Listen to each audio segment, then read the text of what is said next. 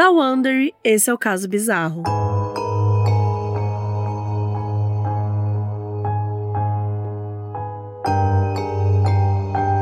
Esse é o Caso Bizarro Awards. Uhul! E aí, gente, tô muito feliz para falar aqui do, né, finalmente trazer o Caso Bizarro Awards. Esse episódio vai ser muito especial porque primeiro eu trago é, aí é, vocês votaram, né? E eu vou falar sobre o resultado, vou falar sobre os melhores é, momentos aí de 2023. E logo depois vem casos com a Bel Rodrigues. Só que esses casos, eles estão mais especiais ainda, porque a gente leu o dobro de casos. Então, geralmente são seis por episódio, a gente fez 12 e é um casão. Esse episódio está muito especial e eu quero agradecimentos, hein? Eu quero meu biscoito. É, esse ano ele foi muito importante pro podcast e pra mim, né? Obviamente, gente, muitos momentos marcantes episódio de Halloween, que a gente trouxe os convidados para eles assistirem. Foi muito especial, né? O quadro fixo do Chico e do Fi, que é esse quadro fixo que vocês amam. Vocês são apaixonados por esse trio, estão sempre pedindo para eu trazer os meninos, então fiz esse convite para eles e tá sendo muito especial. Diversos convidados incríveis, né, que colaboraram aí para fazer desse ano Gente, é algo completamente único. Eu não tenho, assim, palavras para dizer o quanto esse ano mudou minha vida. E o quanto o caso bizarro mudou minha vida, sabe? É, foram muitos momentos legais. Eu quero, ainda tenho muitos planos para eles. Então, me esperem em 2024, que vem aí. É, mas de tudo isso, né? A gente tá aqui para premiar os melhores momentos e, e casos e tal, em diversas categorias. E trazer alguns dados, gente, porque a bizarrice ela não foi pouco esse ano, tá? Mas antes de eu falar sobre qualquer coisa, eu vou explicar para vocês algo que muita gente pergunta. O que, que é esse da Wonder que você fala no início do episódio? O que, que é isso? É o sobrenome? Você chama Marina Bonafé da Wonder? Qual que é o qual que é o babado, né? E se você ouviu a coach, se você ouviu o podcast da Deia também, você já viu a gata falando da Wonder. E eu vou explicar para vocês, gente. Wondery é o estúdio de podcasts da Amazon. Então, nada mais é que o podcast, ele, né, o caso bizarro, ele pertence à Amazon e por conta disso, é, por conta dessa negociação, eu inicio e finalizo o podcast falando é, essa frase aí. Então, da Wonder e o final é pela Wonder e aí tem uns, entram os créditos e tal. Então, já explicando uma pergunta que sempre me fazem para vocês entenderem o que é que rola. E agora, vamos aos dados. No ano de 2023, até agora, né? Eu tô falando aqui em dezembro, ainda vão entrar mais episódios, mas no início de dezembro, a gente lançou 76 episódios. Destes, 23 foram temáticos pela Wonder, né? A gente tem episódio toda segunda toda quarta, sendo que os episódios de quarta-feira são sempre né, no aplicativo Amazon Music, tem que baixar, mas é gratuito e é tranquilo. E são os episódios temáticos aí que a gente chama. O Caso Bizarro esteve entre os cinco podcasts mais ouvidos do Amazon Music. Olha que chique, gente. Em vários agregadores, ele estava ali nos top podcasts mais ouvidos. No Spotify, a gente nunca saiu do top 200, sendo que a gente chegou até alcançar o primeiro lugar. Foi bem rapidinho, mas foi muito importante para mim, foi muito especial também. Então, novamente, muito obrigada pela audiência de vocês, muito obrigada por compartilhar o podcast, por terem topado comigo. É muito importante para mim, gente. Estou muito feliz de conseguir produzir um conteúdo que eu acredito, que eu gosto tanto, e enfim, que é muito especial. A nota do podcast no Spotify é 4,9. Gente, que número absurdo! Então, se você não deu ainda cinco estrelas pro podcast, vai lá dar, vai dar sua contribuição. Não custa nada. Se você tem algum aplicativo que você usa é, de podcast que dá para seguir, que dá para curtir, sabe? Curte, dá like, dá cinco estrelas, porque tudo isso ajuda, tudo isso faz com que esse podcast tenha mais alcance e acabe aparecendo, né, para outras pessoas também. Então é muito especial para mim, muito importante. O podcast, gente, foi ouvido em mais de 90 países, o que é incrível e assim, até difícil de acreditar, sabe? Tipo, mais de 90 países, que loucura. Eu queria visitar 90 países. Eu acho que eu vou fazer essa da meta, é, ser a meta da minha vida.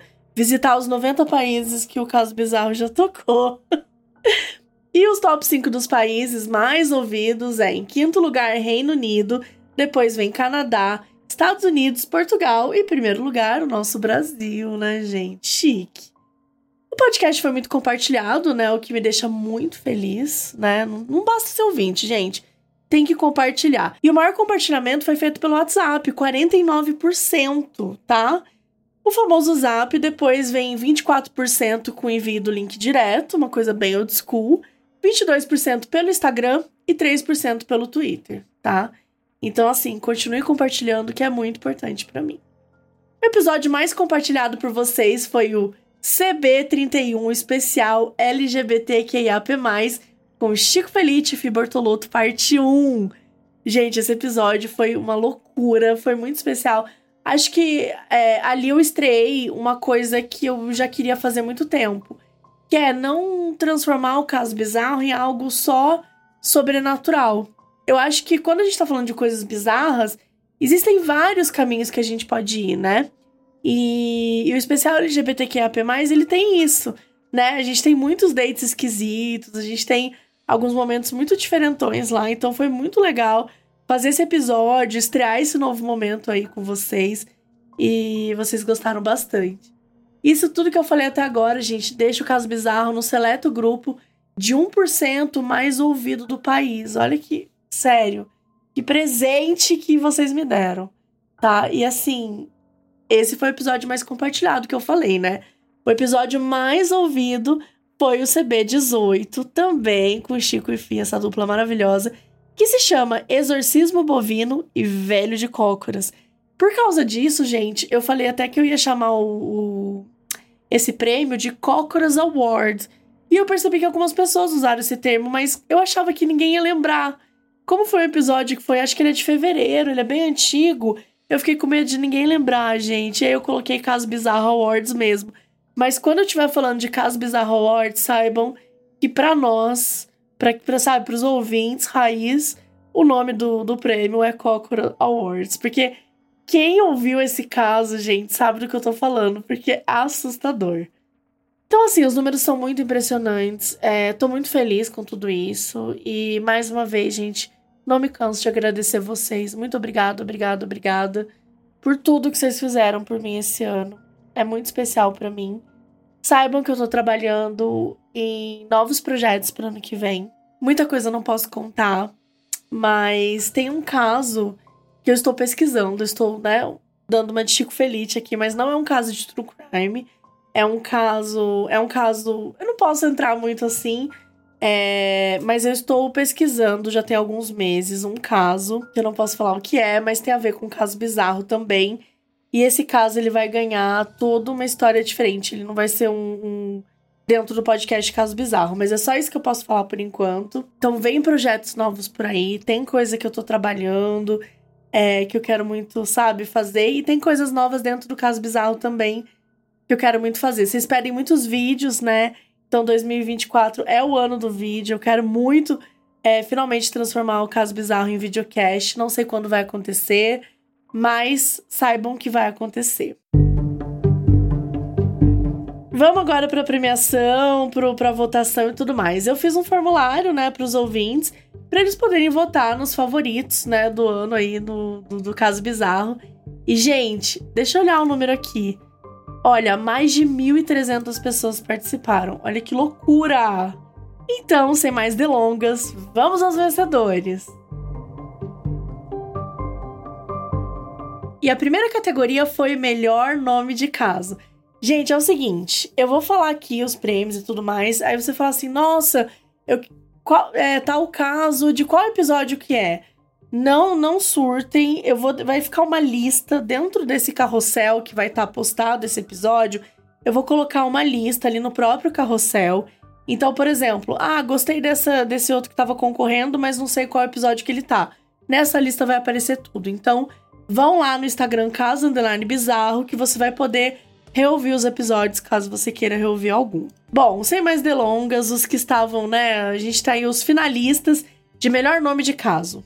Cão que balança o berço, Calvo pelado com unhas de acrigel, O bicho geográfico vai comer seu pinto, O macaco demônio me salvou do Michel Temer, e Fofão do Celta Preto. Gente, maravilhoso, sério.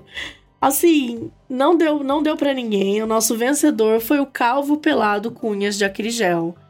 Tá, enfim, é, é um caso maravilhoso. Ele não tinha nem chance, né? Tipo, não tinha como não ganhar. É realmente um nome muito bom. Às vezes os nomes são enviados por vocês, mas muitas das vezes a gente que cria aqui. Confesso que eu não vou me lembrar agora se o Calvo Pelado Cunha Jaquirigel foi o nome que a gente criou ou se foi o nome que a pessoa mandou. Perdão por isso, gente. Mas é, se eu lembrar, depois eu coloco. E em segundo lugar, só assim, né, título de curiosidade, ficou o Cão que Balança o Berço. Eu, particularmente, amo este nome. Então, a gente teve aí, né, o Calvo Pelado Cunha Jacrigel ganhando o nome de melhor caso. Merecidíssimo. Desculpa, melhor nome de caso. Merecidíssimo. Agora vamos de melhor caso, né, gente? Acho que melhor caso não tinha como, né, gente? A gente. Quais que eram os nossos é, concorrentes aí? Boneca Stephanie agredida pela própria perna. Gente, assim, de verdade, se vocês não lembram, uma coisa que eu nunca vou superar é essa ouvinte que ela tirou a perna da boneca possuída para bater na boneca. Entendeu? Eu nunca vou superar essa história.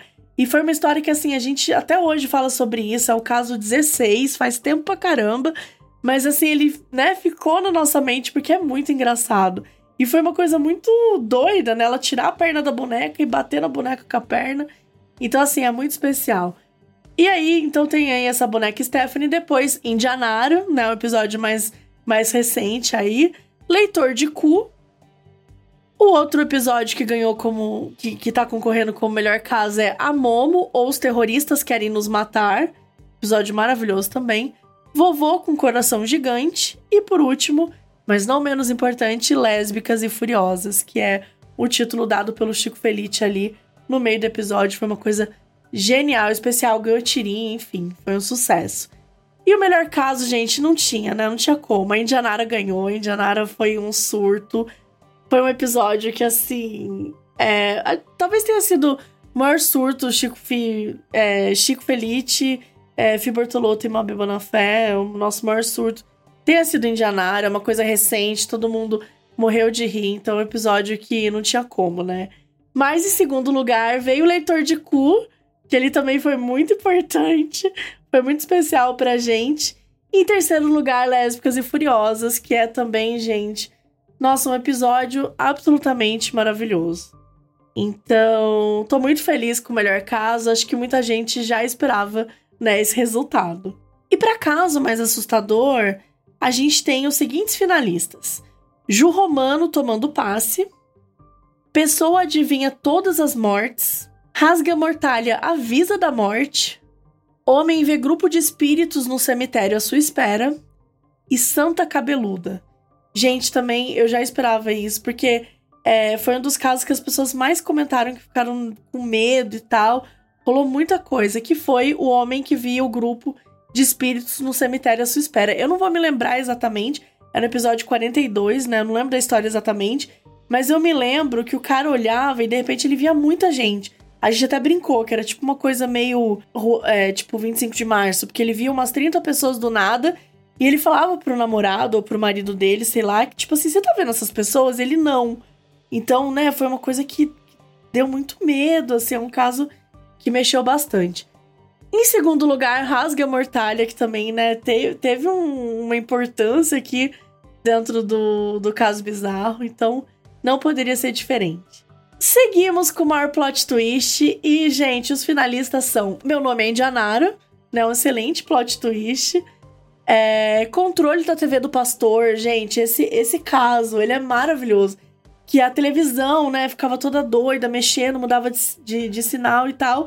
E depois, na verdade, era a pessoa que estava contando a história, ela mesma esconde essa informação que o pai dela, né, ganhou, comprou uma televisão igual, tinha um controle igual do vizinho, e era ele que estava possuindo a TV do pastor. Então foi muito especial é, esse caso também. Obviamente, como ótimo plot twist, Vem a boneca Stephanie agredida pela própria perna, gente. Foi assim, uma coisa, uma reviravolta dentro do caso que a gente não esperava. Rainha Elizabeth esperando o ônibus, gente, né? Um, uh, uma ouvinte também que, que trouxe aí esse espírito que ela falava que parecia muito com a Rainha Elizabeth. E a gente riu muito, porque não dá para imaginar, né, a Rainha Elizabeth no ponto de ônibus. E achou que era OVNI, mas era luta contra a dengue. Esse caso é um dos meus casos favoritos. E ele tá no episódio especial Halloween, gente. Ele é muito bom. Bom, o maior plot twist ganhou de novo, né? A Indianara, porque realmente é um belíssimo plot twist. Em segundo ficou o controle da TV do pastor. Em terceiro ficou. Achou que era OVNI e era luta contra a dengue, que também. Sério, eu acho que todos eles são ótimos finalistas e vale muito a pena. fiquei com vontade de rever os episódios depois. Novamente, tá lá no caso Underline Bizarro. As informações estão lá para vocês é, reouvirem. E vamos, gente, pro monstro de infância, né? Que é, assim, uma categoria que bombou aí esse ano. Não dava para colocar tudo, era muita coisa no ano. Então, gente, os finalistas são Cuidado com Triglicérides, Sobrancelha do Monteiro Lobato, Medo da Mãe do Beisola, Cadeirudo, Jesus do SBT, Filme Os Sinais, Comadre Fulozinha, Fofão e Filme Exorcista. Gente, teve de tudo. Foi uma categoria super votada, mas com 34% ganhou Cuidado com Triglicérides, que é um. Gente, é um caso muito engraçado, assim, de verdade. Foi tudo. Em segundo lugar ficou o Medo da Mãe do Beisola, que também foi um medo muito especial. E em terceiro lugar, o Cadeirudo, né, gente? Não dá para ser Cadeiruders sem ter o medo aí da coisa mais clássica dos, dos nossos anos 90 aí. Boneca mais creepy. De novo, gente, a gente traz a Indianara concorrendo. Tem a boneca Vanessa Camargo, tem a boneca. Tem o boneco que é incendiado no churrasco, né? Aquele Chuck que não queria morrer. Tem a boneca cascatinha desmembrada, gente. Tem até foto. Uma coisa assim assustadora.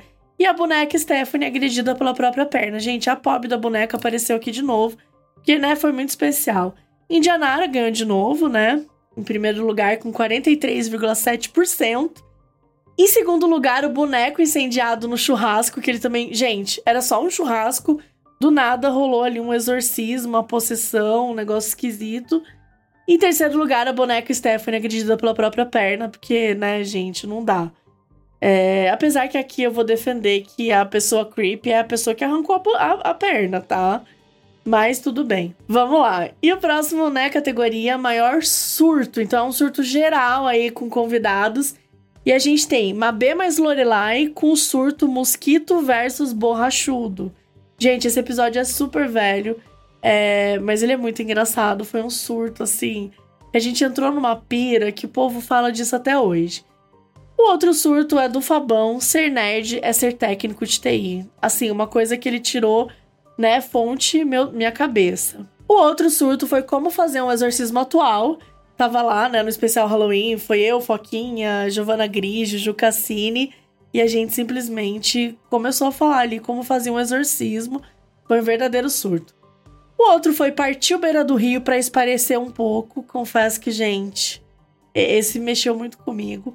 Uma carreta furacão visitando a Foquinha na casa dela, né? Muito especial, exceto pra Foquinha que ficou traumatizada para sempre. E a comadre Fulozinha, né, gente? Que a comadre Fulozinha foi um grande surto dentro desse podcast. A gente ficou apaixonada por esse episódio. Eu adoro ele até hoje. Então, os vencedores são, na verdade, só um vencedor. E foi o surto Mabê Lorelai Mosquito versus Borrachudo. Gente, quase 38% votaram nessa categoria. Em segundo lugar veio Carreta Furacão, visitando a Foquinha, muito especial. E terceiro lugar tem Ser Nerd, é ser técnico do TI, né? Que o Fabão simplesmente enlouqueceu, mas tá tudo bem. Maior surto Mabê, não gostei dessa categoria, tá? Inclusive eu tive ajuda do, da galera do Telegram e tinha alguns que eu não lembrava mais. E os finalistas são Esquartejamento da toalha. Essa é uma grande história minha, né, gente, da minha infância, que trouxe até áudio, é, trouxe até uma testemunha que viveu essa história comigo, que foi a minha inimiga na história, e, e ela contou ali a versão dela, porque eu sempre contei a minha, mas aqui é jornalismo, gente. Mentira. Mas eu trouxe ela aqui, então falo sobre o esquartejamento da toalha. A chuvarada, né? Mulher bonita não paga, mas também não leva. Foi um verdadeiro surto. Risoto fake pro ex-namorado, tá? De no... Assim, de novo, eu quero dizer que a culpa foi dele que chegou antes. Não reitero que eu não tive culpa nessa história. O outro surto foi a população de Luxemburgo, é um episódio mais recente. Que, gente, eu não sei o que deu em mim, eu não sei o que deu em mim. Eu comecei a surtar com a população de Luxemburgo, que eu ficava falando que era o menor país, que tinha poucas pessoas, enfim. Foi um verdadeiro surto. E o outro foi Mabê viu o vulto atrás do Fabão. Então temos aí esses cinco finalistas. Em primeiro lugar ficou o escortejamento da toalha, né, gente? Acho que é a melhor história, não tem como. Em segundo lugar, o risoto fake. E em terceiro, o... em terceiro lugar, a população de Luxemburgo, que foi realmente uma coisa muito especial. Agora, gente, é, é, aqui foi muito difícil, tá? O maior surto Chico e Fi. Foi muito difícil. Por quê? Porque a gente. É, é tanto surto, né? Que, que eu nem consegui colocar tudo. Mas vamos lá, os finalistas. Bota pra fuder no modo Stone. Rezo credo. Bichinho que faz psil. Sede de giromba. Incontinência urinária barra xixi preto. Tive que trazer os dois pra mesma coisa. Demônio com intolerância à lactose. Vai! Leitor do futuro pelo cu bissexual, monogâmico, elitista, com uma faculdade melhor que a nossa. Gente, coitado, isso aqui sofreu. É, perfil do Letterbox. Bebe tu teu veneno. E lésbicas e furiosas. Então a gente teve todos esses surtos. Gente, ele foi super votado. Ó, o primeiro lugar tem 20% e quem ganhou foi o Vai!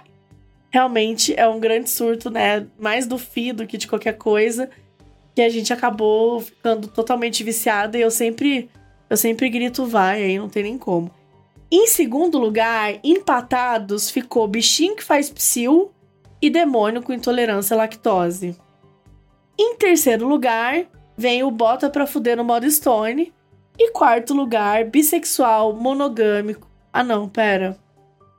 Errei.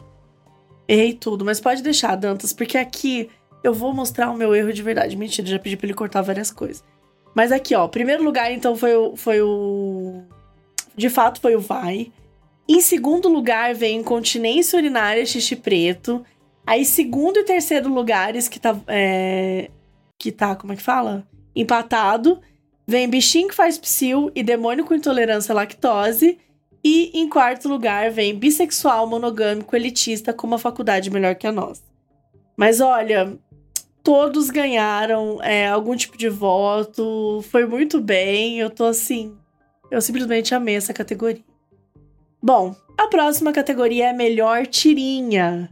E aí temos concorrendo Bizarro News, Gatinha no Céu, Mabê Mata Barata no Grito, Pray for Fofão, Menina de Vermelho, Rave de ETs na Lua e Lésbicas e Furiosas. Qual foi a tirinha que, assim, que mais, né, que, que lutou e que venceu aqui. Lésbicas e Furiosas. Simplesmente foi perfeito. A gente fez um filme, né? O caso já era um caso tipo de filme mesmo. E a tirinha só, só, né, só entregou isso mais ainda. A gente adora, citam, citamos até hoje. Teve o, até o, o equivalente do gay lá que ficou pelado no, no carro. A gente ficou tentando trazer um Lésbicas e Furiosas para eles também. Em segundo lugar, de tirinha, vem Mabê Mata Barata no Grito. Em terceiro lugar, Bizarro News, também que é super recente. E é muito legal, gente. Sério, fiquei muito feliz com as tirinhas. É... Lembrando, né, que a tirinha ela é feita pela talentosíssima Mariana Carreno, né? A Mari, ela fez uma tirinha é, de um episódio que ela ouviu do caso bizarro e ela achou super engraçado. Acho que era na história com a Tulin eu tava lendo com ela, aí tava falando que tava saindo uma bola de fogo do céu. Eu falei, ah, gente, tem tanta coisa acontecendo no mundo que isso pra mim é uma quarta-feira qualquer, alguma coisa assim. E daí a Mari fez essa tirinha, eu amei, e aí eu contratei ela para fazer as tirinhas. É, ela mora na França, então a gente nem tem os mesmos horários, assim, é bem, bem na loucura, e eu deixo ela super livre para produzir do jeito que ela acha melhor, mas eu sempre mando o episódio pra ela antes ela ouve e a gente discute o que, será que a gente vai fazer e tal. Então é muito legal esse contato que eu tive com a Mari. A gente acabou pegando bastante carinho aí durante esse ano, porque eu sou muito fã do trabalho dela E, e é muito legal, gente. Então, obrigada por terem votado na tirinha. Isso também foi uma coisa muito especial que eu trouxe no caso bizarro. E acabou se tornando algo fixo, né? E o que era para ser algo pontual e também se tornou algo fixo. Olha, gente, olha esse gancho, hein? Foi Chico Felice e Fi né? Eles marcaram território e acabaram presos num cativeiro de onde saem na última semana de todo mês, né? Então, assim, qual vocês acham que é o melhor episódio com Chico Felice e Fi? Porque tinha que ter essa categoria, né, gente? Essa categoria precisava acontecer. E quais são os finalistas? Exorcismo Bovino e Velho de Cócoras, Especial LGBTQIAP+, parte 1, OVNI na BR, Pesadelo com Chico Felite, Possuído pelo ritmo Ragatanga. E mais uma vez o episódio com a Indianara ganhou, né, gente? Não deu. 47% votou no Possuído pelo ritmo Ragatanga. Foi um grande surto mesmo. Em segundo lugar ficou especial LGBTQIAP+, parte 1, em terceiro lugar ficou Exorcismo Bovino e Velho de Cócoras. E em quarto lugar ficou o Pesadelo com Chico Felice. Mas eu sei que é muito difícil, gente, votar é, né, no melhor episódio com eles, porque é sempre muito especial.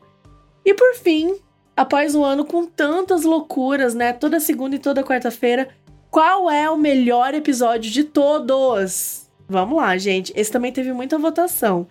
E os finalistas são e deixando claro, gente, por mim eu colocava todos os episódios, mas eu fui muito assim pelos mais ouvidos, peguei ali uma listona, então eu me baseei um pouco nisso, mas por mim, né, ainda faltou muita gente, faltou muito convidado, eu queria trazer todo mundo.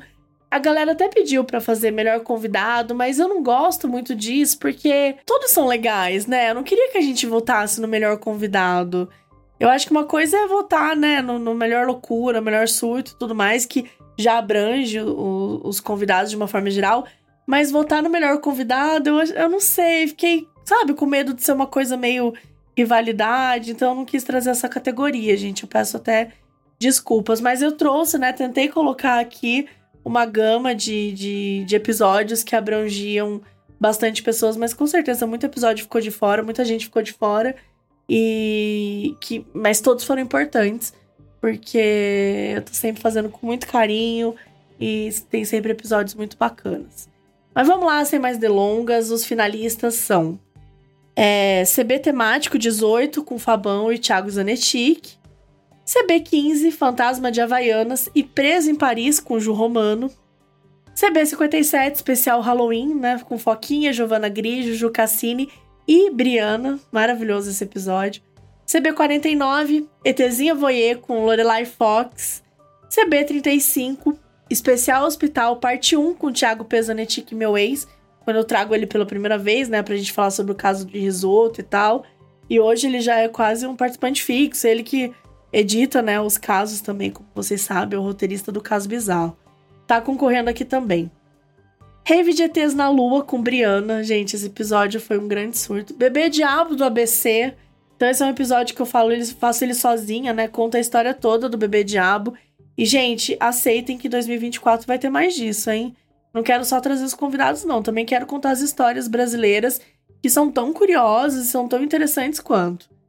Teve o CB09, que é o Procon mal assombrado com a MAC. Teve o CB43, Bizarros Operantes com Carol Moreira. CB44, A Casa dos Espíritos com a Nina Secrets. CB16, Sapo Demoníaco e Duende Viciado em Maçã, com Fabão. CB Temático 6, Casos de Bonecas, com Fernanda Soares. CB21, O Esquartejador de Bonecas, com Bubarim. CB51, Cachorro da Cruela apavora casal, com Jéssica Greco. CB Temático 11, Paralisia do Sono, com República do Medo. CB52, Independência dos Espíritos, com Pate dos Reis. E CB temático 7, Casos de Família com Nanats e Lusca. Gente, muito especial, como eu falei, ainda tá faltando muito, mas esses foram aí dos mais ouvidos e então joguei pro rolê. Teve muita votação e com 16.3% venceu o ETzinho Voyeur com Lorelai Fox. Olha que legal, gente. Eu amo ter a Lorelai no podcast. Todo episódio que eu gravo com ela é um surto, é maravilhoso. Então, assim, com certeza eu vou chamar ela ano que vem de novo, porque é muito especial para mim. Em segundo lugar, ficou Tecnologia com o Fabão e Thiago Pesanetti, um episódio temático. Fiquei super feliz é, de ver que vocês gostaram. Em terceiro, especial Hospital Parte 1 com o Thiago Pesanetic. Esse episódio foi realmente um grande surto.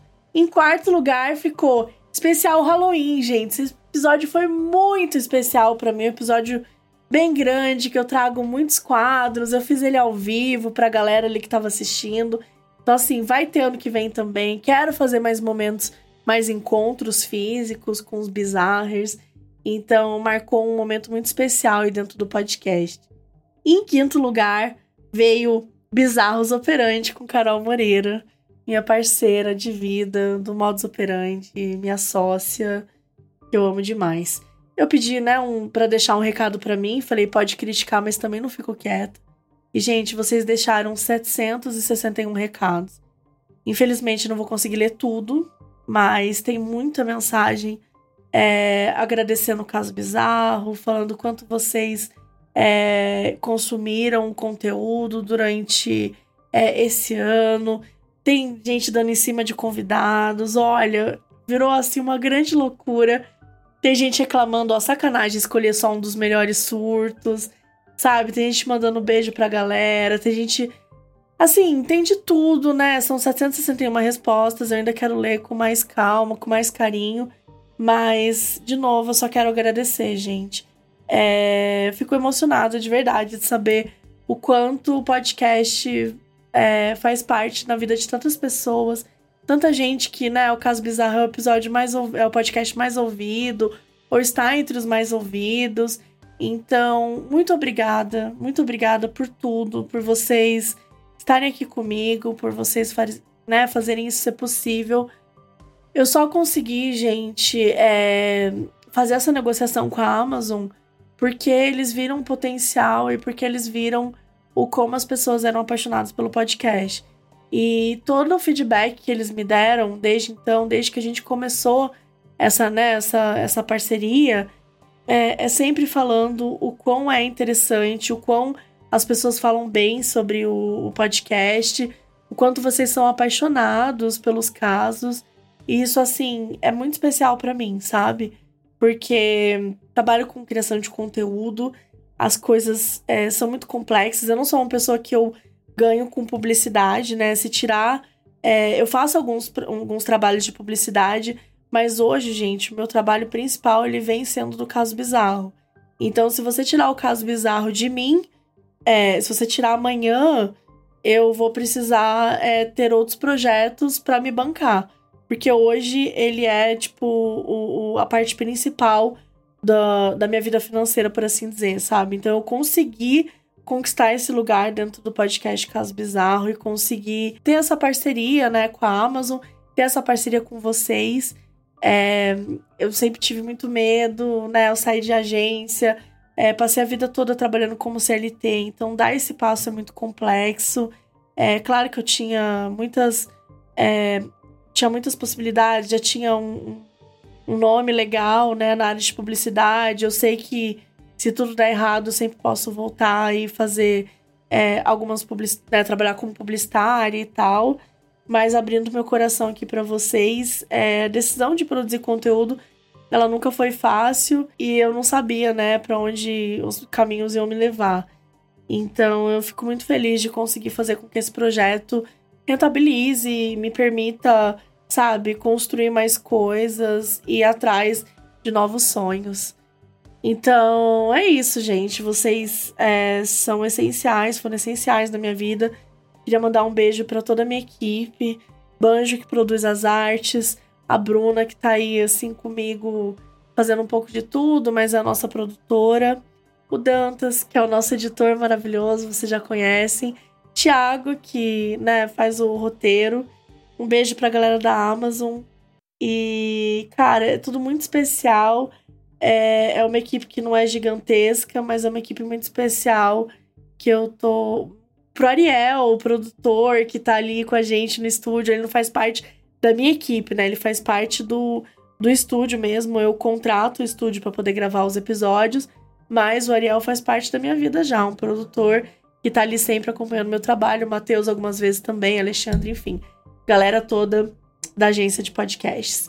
É, é isso, gente. Um beijo para todo mundo. Obrigada por todo mundo. A, a, a, Helena, que é minha advogada, que me ajudou muito a fazer esse contrato.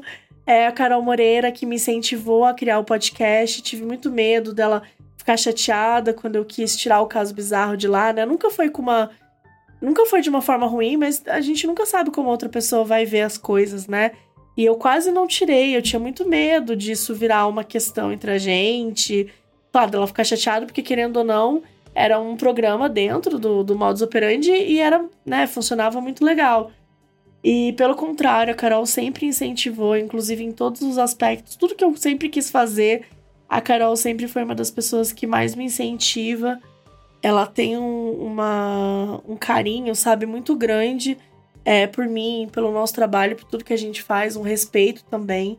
Tenho, né, tenho um profundo respeito por ela, sou muito grata também por tudo que a gente construiu.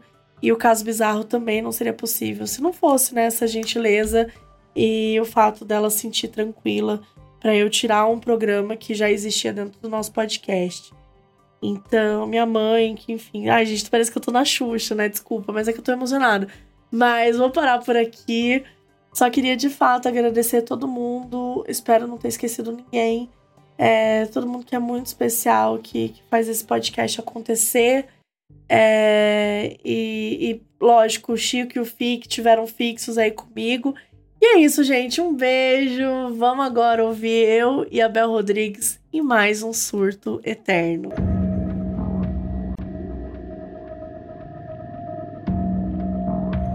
E hoje eu tô aqui com a Bel Rodrigues. Uh! Acharam que não ia ter episódio com a Bel esse ano, né? Gente. Acharam errado. Acharam errado. Não tem como, entendeu? E, e, na verdade, a galera tava assim: é, você falou que ia fazer episódio com a Bel, que vocês iam ler caso até morrer. Então hoje é o último dia que a gente estará viva, certo? Eu pergunto fã ou hater, né? Quem ficou cobrando. Quem é ficou cobrando fã ou hater. Não era fã, não. Bom, vamos lá. Eu vou começar com o primeiro caso, que já, já traz aí no título uma pergunta. E vamos lá, o primeiro é enquete. O boneco ou a casa era amaldiçoada? Amiga, sem, sem ler o caso, sem ler o caso. É sem ler o caso. O boneco, o caso, né? O boneco. O boneco. O boneco. Né? O boneco. O que, que você acha? o boneco, o boneco. Eu acho que o boneco. Assim, a casa, talvez, mas de repente a casa, talvez, por causa do boneco. Sem, sem nem ler o caso, eu acho que é isso. Mas talvez o boneco por causa da casa. Mas talvez o boneco... tipo assim, talvez o boneco tava lá na dele e a casa começou a enlouquecer. Exatamente, né? deixou ele louco e aí a gente não pode julgar também. E aí não faltou nenhuma alternativa a não ser enlouquecer as pessoas que moravam na casa. É isso, caso resolvido, não caso precisamos resolvido. ler. Próximo caso. Ai, meu Deus. Oh, bom, Oi, Mabê e Bel, meu nome é Karen e sou de Taboão da Serra. Olá, Karen. Acompanho Oi. o podcast desde quando era integrado ao Modos, porque, como muitos, sou mais uma ficcionada por histórias bizarras e qualquer outra coisa que me deixa a boca aberta. Ouço você para poder relaxar enquanto trabalho e nas extensas horas no transporte público é o meu alívio. Bom, essa história começa quando eu tinha por volta dos 8 anos de idade, em 2003. Ah, então você nasceu nos anos 90. Achei que você tinha nascido em 2003. Eu tinha 8 anos em 2003 também. Ah, gente. Na verdade, não. Eu tinha. Eu tinha 9 já. Não. Uau! É, não era 8, Bem, não, gente. Eu errei. eu achei que você falou, tipo, não, eu tinha 13, tá? Ai, gente, vocês são muito novinhas. Tá. Então, bom, então é sua colega aí. Tinha 8 anos de idade em 2003 e nessa época, os moradores da minha casa eram meus pais, irmã, eu, minha tia, que tem quase a minha idade, e meus avós. Eu amo essa coisa da tia quando a tia tem a mesma idade que os, que os sobrinhos, assim. Que é mais esquisito. É, né? Eu, é, tipo, não, não, me ocorreu, assim. Fica um negócio minha mãe me teve meio... muito mais velha, então. É, então. Eu tinha uma amiga que ela tinha, sei lá, 16 anos e a tia dela tinha 17. E aí, tipo, eu ficava, ah, eu sou sua tia, sabe? É muito estranho. Essa casa era um sobrado com os quartos no segundo andar e as áreas sociais embaixo. Essa descrição vai fazer mais sentido adiante, vamos ver. Certo dia, meu pai me deu um bonequinho. Não sei até hoje de onde ele tirou E não vou, e não vou saber mais, porque ele faleceu em 2021. Eita, já trouxe coisa Ai, pesada. que susto. Eu achei que era o. Eu também Nossa, achei que era o que tava no boneco ainda. Esse boneco Meu era Deus. pequeno, não tinha mais de 7 centímetros. E nas minhas brincadeiras com a minha tia, esse bonequinho me representava e tinha um outro que era o personagem dela. Até aí tudo bem. Mas foi aí que tudo começou. Todas as noites quando eu ia dormir, eu reclamava pra minha mãe que tinha muito barulho. Ela perguntava o que eu escutava, porque afinal era noite, não tinha barulho nenhum. Eu dizia que eram várias vozes simultâneas, muito altas e muito perto. Mas ela achava que era frescuragem de criança pra dormir com os pais. Meus pais chegaram a colocar um copo na parede pra ouvir se era a televisão do vizinho. Spoiler, não era. Gente, isso é muito coisa de fofoqueiro, né? colocar um copinho na parede pra ouvir. Quem nunca? Mano, eu morei já em casa geminada. O copo na parede, tu nem precisava colocar, sabe? Parecia um, parecia um telefone sem fio. Tu escutava tudo, tudo, Meu absolutamente Deus. tudo. Eu morei também casa, uma sabe? vez. E o quarto da minha mãe, total. Você conseguia ouvir muito do banho, assim, da família do lado. Tipo, porque o banheiro dela dava meio que pro quarto da minha mãe. Então, tipo, eu tava de boa, eu já sabia a hora que a mulher tomava banho. Tava lá, tá tomando E- banho. Então, uma vez um, um casal se mudou e eles tinham um filho que era mais ou menos da minha idade. E a Uhum. gente, tipo, brincava na rua, começou a ser amigo e tal. E aí eu aprendi código Morse pra brincar de falar com ele pela parede. Tu acredita nisso? Olha só que É o início de um filme de terror, né? momento. Você É, começa a bater, ele responde. depois.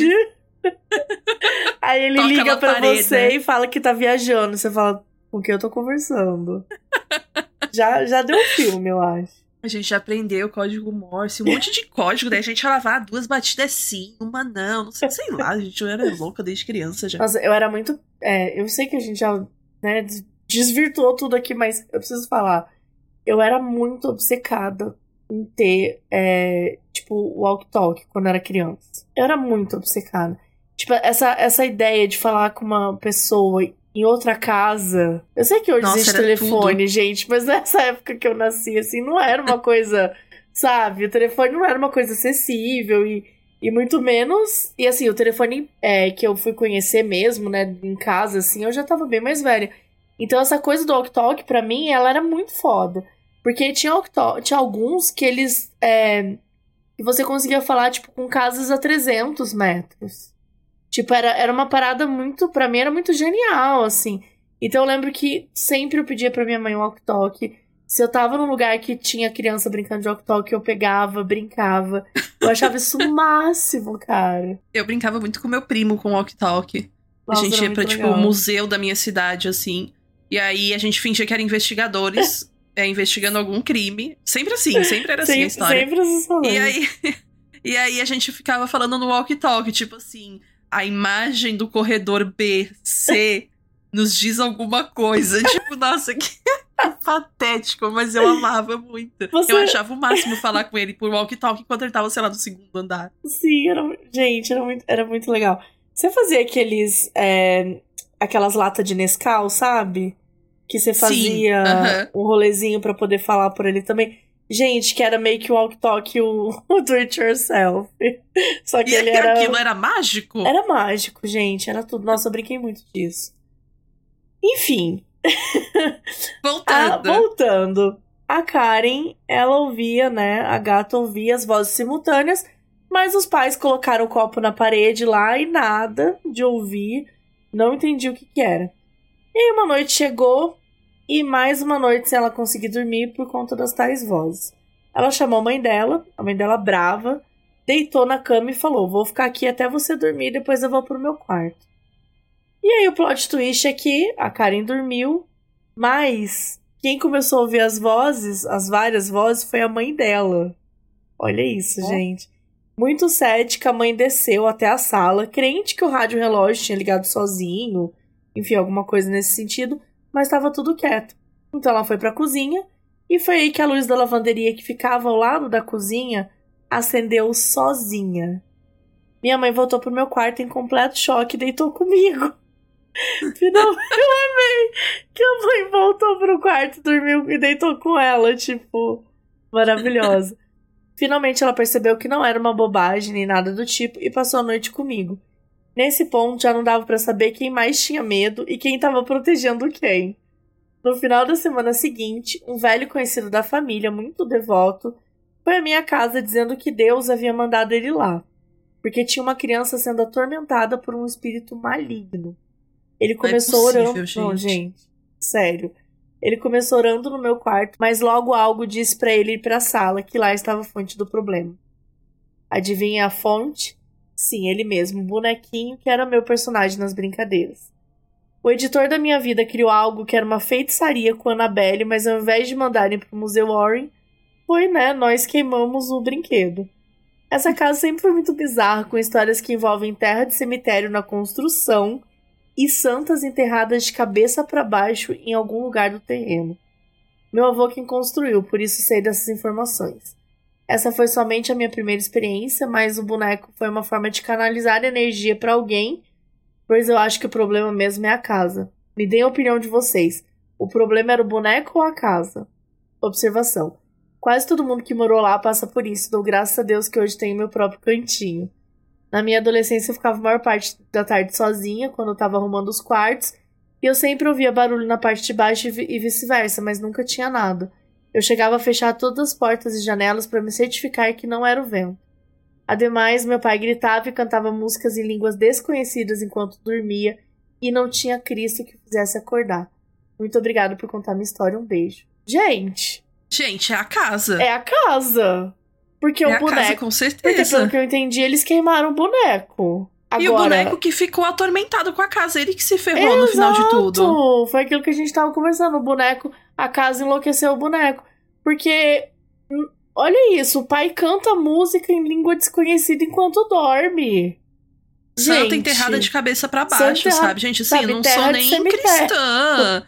Eu não sou nem cristã nem nada, mas assim, tem coisa que a gente precisa evitar, entendeu? É. Eu evito, eu não É, brinco com essas esse coisas. negócio de, de, de ponta-cabeça eu evito. Entendeu? Terra de cemitério eu evito também, né, gente? É uma terra ali que, sei lá, às vezes tem uma misturinha, né, de outras pessoas. Vamos deixar a terra em paz. E ela falou que teve mais gente que teve problema com a casa, então é com certeza culpa da Exatamente, casa, é. coitada do boneco, injustiçado. Exatamente. Eu acho que foi lá, é, pegou, pegou o, o boneco pra Cristo, entendeu? Foi injustiçado. O boneco foi queimado e a casa continuou pondo fogo na galera. Exatamente. é, Karen, Olha, eu cara. pensaria duas vezes antes de queimar um boneco, viu? Porque a gente pode ser muito injusta às vezes. É, cara, e o boneco pode ir atrás de você pra se vingar. pode ser que um dia. Aquela... Se eu fosse você, cara, eu olhava pra trás agora, viu? Porque eu não sei, não. Então, vamos lá. O meu caso se chama Seu Motorista Chegou.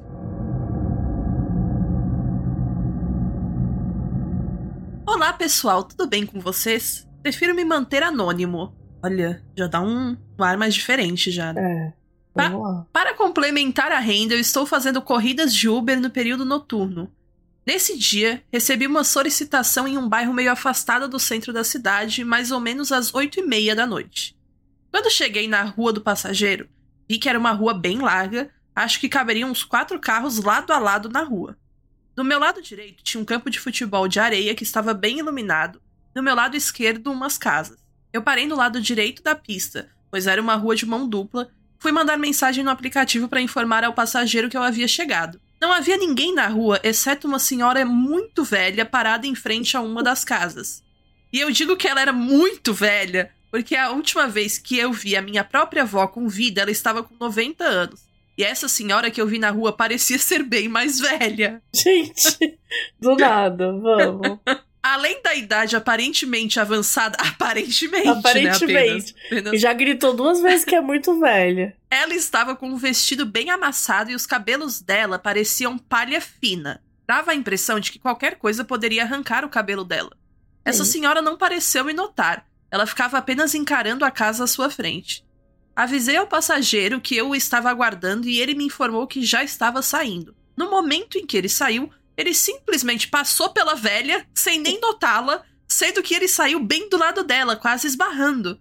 É como se para ele ela nem estivesse ali, Cara, o fato dele falar, eu vi uma, uma senhora muito velha e tal, e de repente agora ela só vira, passou pela velha. É, ele ficou bravo que ele não deu um oi pra velha. Mas o bizarro é que a primeira reação dela que eu vi foi justamente quando ele saiu, pois ela o encarou com um interesse meio perturbador e começou a segui-lo em direção ao carro.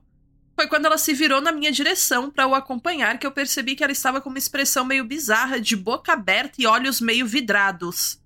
Ela o É. seguiu até mais ou menos o meio da rua, pois ao chegar no meio da rua, ela, parece...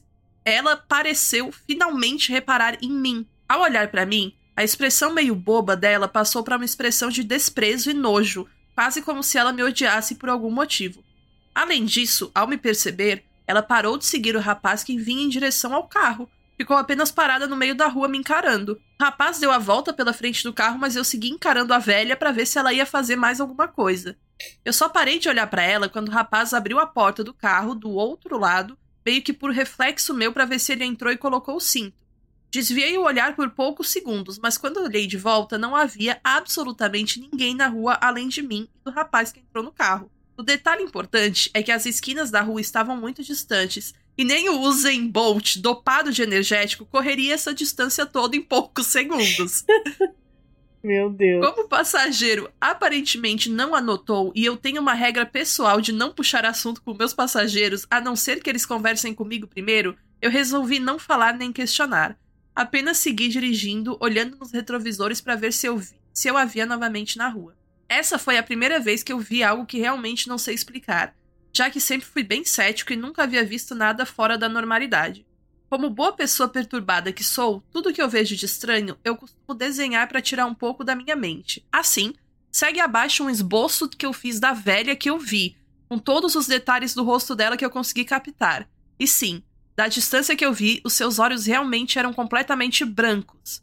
Observação: como quero me manter anônimo, não assinei o desenho caso queiram compartilhar em algum lugar. Muito obrigado por ler esse caso e, como sempre digo, admiro demais o seu trabalho, Mabê. Forte abraço. Gente, Meu o desenho parece Meu a velha do Arraste-me pro Inferno. Deus, parece! Não, caralho, parece, real. Ela é calva. Gente, e ela. E, gente, e o olho é branco. E, e. Que isso, que assustador. Gente, que desenho bonito, né? É, eu ia falar isso agora. Caralho, primeiramente, que desenho lindo, primeiramente. Segundamente, como é que você não falou com o passageiro? Eu tô Cara, sim, eu tava esperando isso. Eu tava esperando. Ah, eu não vou puxar papo com o passageiro, pelo amor de Deus. Você viu uma, uma mulher, ele, ele nem viu essa mulher, ele passou por ela e não viu, e ela tava caçando ele. Gente, Viu a tem- velha de Arraste-me pro Inferno. ele tinha que ele tinha que falar assim, moço, pera um segundo, desenhar essa velha e olhar pra ele assim, conhece? Me fala, você já viu essa mulher? Voltar no endereço e postar assim no, naqueles posts, sabe? Você sonhou com essa mulher? Que E esperar o que ele vai responder. Gente, eu estou. Eu tô, assim. Eu tô um pouco vidrada nesse desenho. Eu tô um pouco fascinada, eu confesso. É lindo. Eu também, parece né? muito uma mistura do grito com a velha de Arraste-me pro Inferno, pro só que Inferno. calva. Eu gostei muito do, do, da, tua, da tua ref, porque eu achei que ficou perfeita. E, gente, se você quiser ver o que, que a gente tá falando, que desenho é esse, vai lá no arroba caso underline bizarro, que vai estar essa imagem pra você ver. Gente, olha, parabéns, Anônimo. Não, você não nem colocou o teu nome aqui, né? Pois Anônimo. Vamos chamar de Alfredo. Alfredo, Anone. parabéns. Anone. parabéns pelo desenho, eu tô fascinada. E assim. Ela, ela devia odiar esse.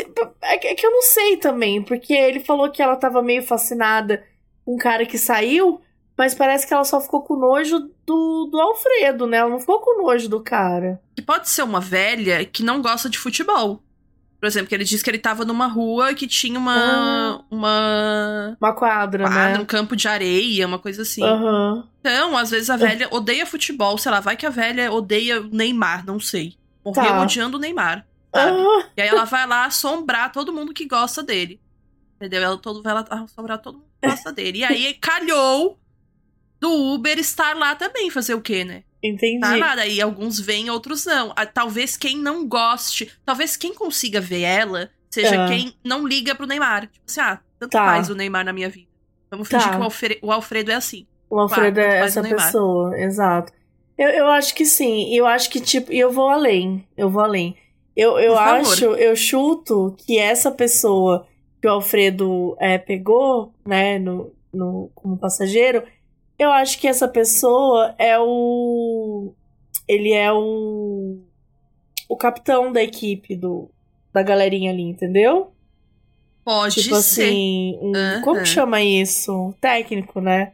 Ele é o técnico da Não, galera. é porque tem. Amiga, tem o técnico e tem o capitão, mas eu não sei qual que tu quer te referir. Eu não sei, eu não sei. Qual que é o que briga com as pessoas?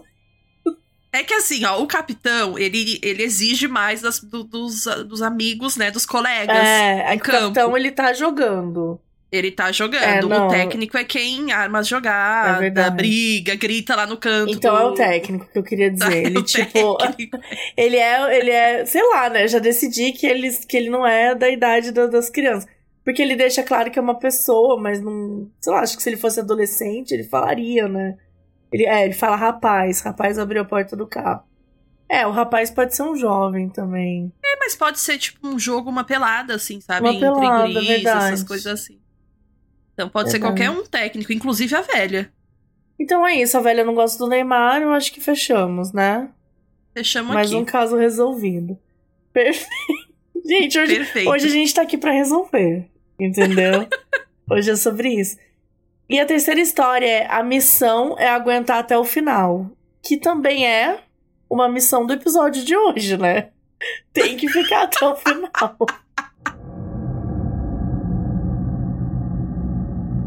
Oi, Mabê, Bel e todos os bizarros. Me chamo Vanessa Portela e tenho tanto pra contar, mas selecionei apenas uma história que mais me dá agonia até hoje. Quer dizer, a Vanessa já chegou ameaçando, né? É, ela já Ela chegou. já- aham. Ela chegou de um outro jeito. Antes de começar, preciso dizer que o Mods e o Caso são minha companhia pro treino, trabalho e até pra pegar o sono. Obrigada, vocês são maravilhosos. Ufa. Bom, Diva, né? Pegando no sono, É, ouvindo modos não. e o caso Não é pra bizarro. qualquer um, porque a galera fala, não, vou puxar. É, ah, eu vou puxar o ferro, não sei o que, vou malhar com caso bizarro, com modos. Beleza. Vou trabalhar, beleza, mas dormir é pros fortes. Bem, e não, e ela. Imagina ela dormir com a gente falando dessa véia doida aqui. Com os olhos brancos. É puxado. Bom, ela fala aqui: sou protestante durante a minha infância, adolescência e começo da vida adulta, participei ativamente das atividades da igreja. Cantar, dançar, encenar, ajudar as irmãs a limpar a igreja e tudo mais. Mas me surgiu a oportunidade de fazer missões. Isso é, realizar um trabalho social juntamente com a pregação do evangelho. Ingênua e cheia de boa vontade, aos 21 anos, a gente já sabe que vem, né? Lá vem. Aos 21 anos fiz minhas malinhas, dei adeus aos meus pais e fui ao sertão da Paraíba com um grupo de jovens que tiveram a mesma disposição que eu. Éramos liderados por um casal já experiente no rolê. Já tinha realizado expedições como aquela que estávamos fazendo um milhão de vezes. Chegamos em paz, uma igreja nos acolheu, nos deu abrigo para dormir lá por dez dias. A igreja seria a nossa casa. Todos felizes, empolgados e dispostos a tudo. Gente, eu jamais dormiria numa igreja. Eu Pelo também. Nossa, assim, que pavor. Deus! Que pavor.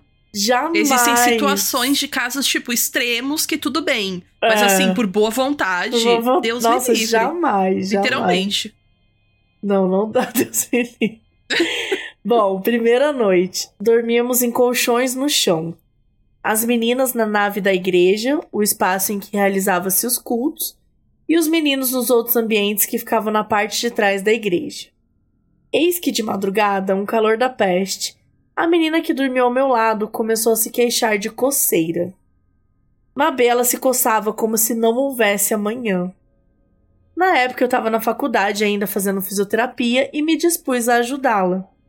Então sugeri: Fulaninha, vamos ali na cozinha, a gente joga uma aguinha fria, vai dar uma aliviada, já que a gente não tem nenhuma pomada aqui. Pra quê? Chegamos na cozinha, eu senti uma sensação horrível. Sabe aquele aperto no peito, aquela sensação de estar sendo observada? Mas eu pensei, putz, aqui é a casa de Deus. Não é possível que vai ter um demônio dormindo aqui. Plot twist. É exatamente aí que ele vai dormir. Exatamente aí que ele vai, cara.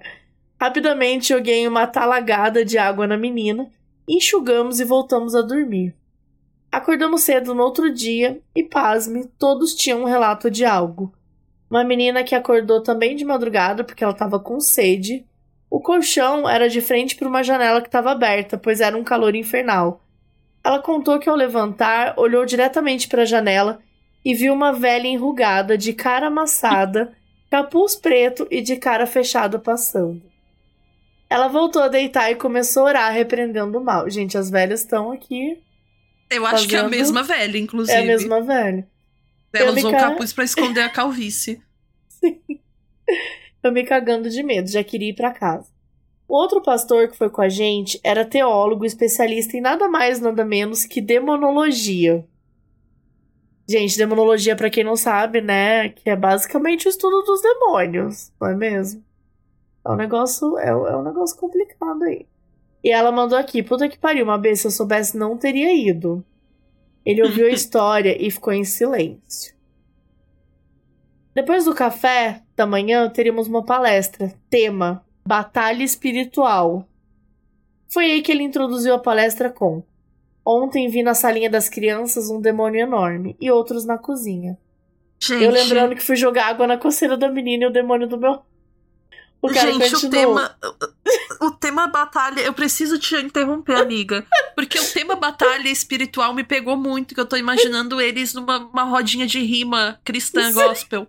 Tá ligado? Eu imagino a batalha assim. Gente, pelo amor de Deus. Perfeita! a batalha gospel. espiritual de Aline Barros, sabe? Um diante Sim. do trono, um negócio. Imaginei eu, eu assim a batalha deles.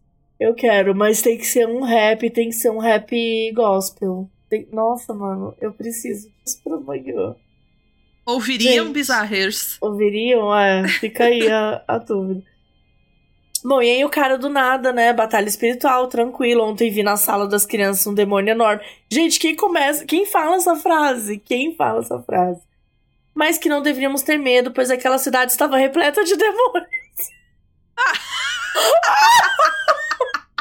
Gente, pelo amor de Deus! Ah, tão tranquilo. Gente, relaxa, na verdade. Esses demônios que estão aqui são só moradores dessa cidade, tá tudo bem. Bom, aí ela disse assim: puta que pariu, eu estava vivendo o maior pesadelo da minha vida, gente, tadinha. A partir disso, comecei a pensar muita besteira e todos ficaram em estado de alerta. Foram diversos momentos em que víamos pessoas possessas. Entrávamos nas casas e em quase 80% delas eram orações para que as pessoas fossem libertadas. Sinceramente, eu achava que parte daquilo era histeria de jovens inexperientes. Foram os piores 10 dias da minha vida, mas aprendi muito, principalmente sobre nunca mais ir em missões com pessoas sensacionalistas. Falei, tô leve. Beijo, Mabê, você é tudo. Ai, gente, olha, desculpa, assim, com todo respeito, mas me pareceu uma coisa bem sensacionalista mesmo, né? Sei lá, não, óbvio, não posso falar, mas falei, tô leve, aquela. falei, não sei, pareceu uma coisa bem sensacionalista, meio para tentar impressionar. De qualquer forma, gente, assim, chegou numa cidade, tá cheio de demônio, vai embora. Entendeu? Exato, sabe? Se o cara Pega fala isso. Ônibus. Nossa. Ah, vamos fazer missão. Não, acabou, cancelou a missão. Ah, vim ajudar. A missão não é embora. Mais... Cancelou, pra que ajudar? Não vamos mais ajudar ninguém. O ser humano não precisa de ajuda. Eu acho que, né, a gente tem que repensar certas coisas. Pra que ajudar o ser humano? O ser humano merece. Entendeu? Acho que vale, vale refazer certas perguntas antes da gente começar. Mas ele já te ajudou sério, também? Ele já te ajudou, exato. Será que ele não mereceu esse demônio que tá aí na casa dele? Ai, gente. Ai, mas eu dúvida. achei bem sensacionalista também. Tipo, é. o cara parece que falou para impressionar todo mundo. E, uhum. e é isso, sabe? Aí usou dos ensinamentos e da, e da carteirada da, da teologia pra para falar esse tipo de coisa. Ainda mais para quem já tava meio aterrorizado, sabe? Porque, pelo que eu é. entendi, né? Ela falou que eles já estavam meio aterrorizados, já tinham visto velha, capuz. e aquilo. Exato, assim, me, me questiono também se não é uma coisa de impressionar, né? Porque a gente brinca que a gente fala, mas também existem muitas pessoas que utilizam de má fé, né? Na hora que vai falar sobre isso, porque quando você assusta, querendo ou não, você tem um pouco de poder. Tipo, ó, eu tô vendo um demônio aqui, mas fica comigo, vai na minha, fala isso que eu tô falando, que Sim. tudo vai ficar ok. Então a gente também tem que tomar cuidado, né? E eu não tô nem falando sobre a igreja, mas de uma forma geral, é, qualquer pessoa que é, de alguma forma demonstrar, sabe, que tipo, as coisas vão ficar melhores desde que passe por ela, dela tem a solução e vai e subjuga os outros. Então a gente tem que sempre tomar esse cuidado. E a gente sabe, gente, onde tem poder, tem gente fazendo merda, né? Então, Pra virar uma É. seita é dois toques. exato. Pra virar uma E seita. outra pra- coisa, isso nem é só, é, como tu falou mesmo, não é só restringido a é, religião e etc. Porque o que eu já Uhum. vi de charlatão mesmo, charlatanismo, no, em casa espírita, sabe? É bizarro, Sim. assim, centro espírita. É muito bizarro.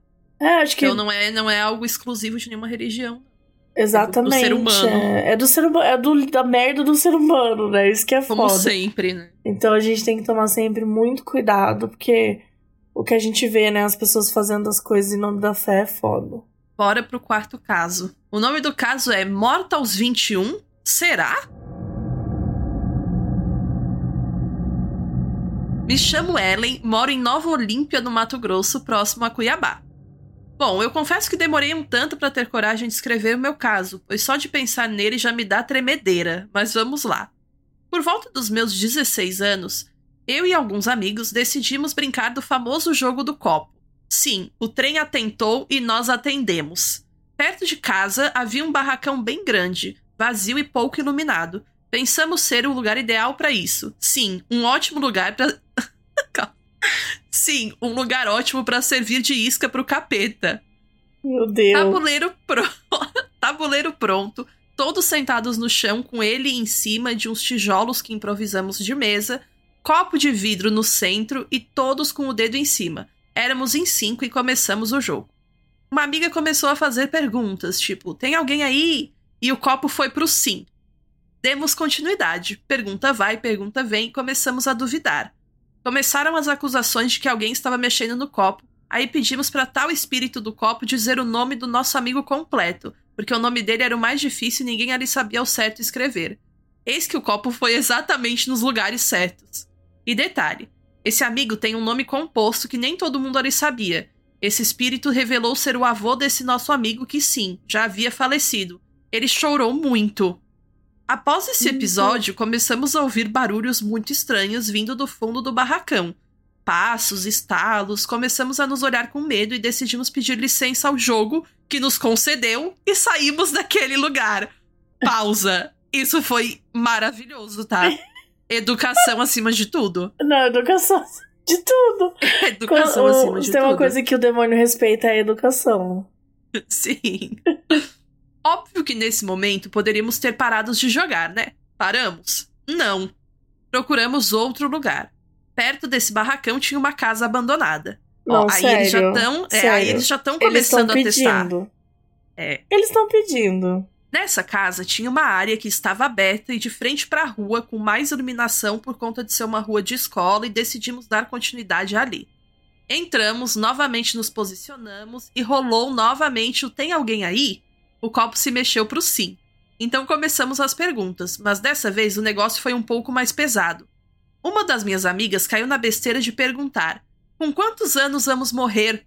E ele respondeu: 21. O negócio foi ficando tenso, o medo pegando e uma das meninas decidiu sair do jogo e foi esperar por nós ali na praça, que era ali perto. Depois de alguns minutos que ela saiu, do nada apareceram alguns colegas de carro entrando de uma vez nessa garagem e jogando a luz na gente.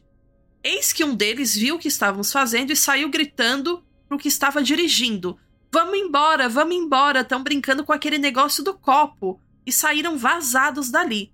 Depois disso, ainda todos com os dedos no copo, perguntamos se poderíamos sair do jogo, encerrar ali e o copo foi pro não. Nos olhamos e sentimos o clima pesar. Ainda em silêncio, o copo foi pro sim.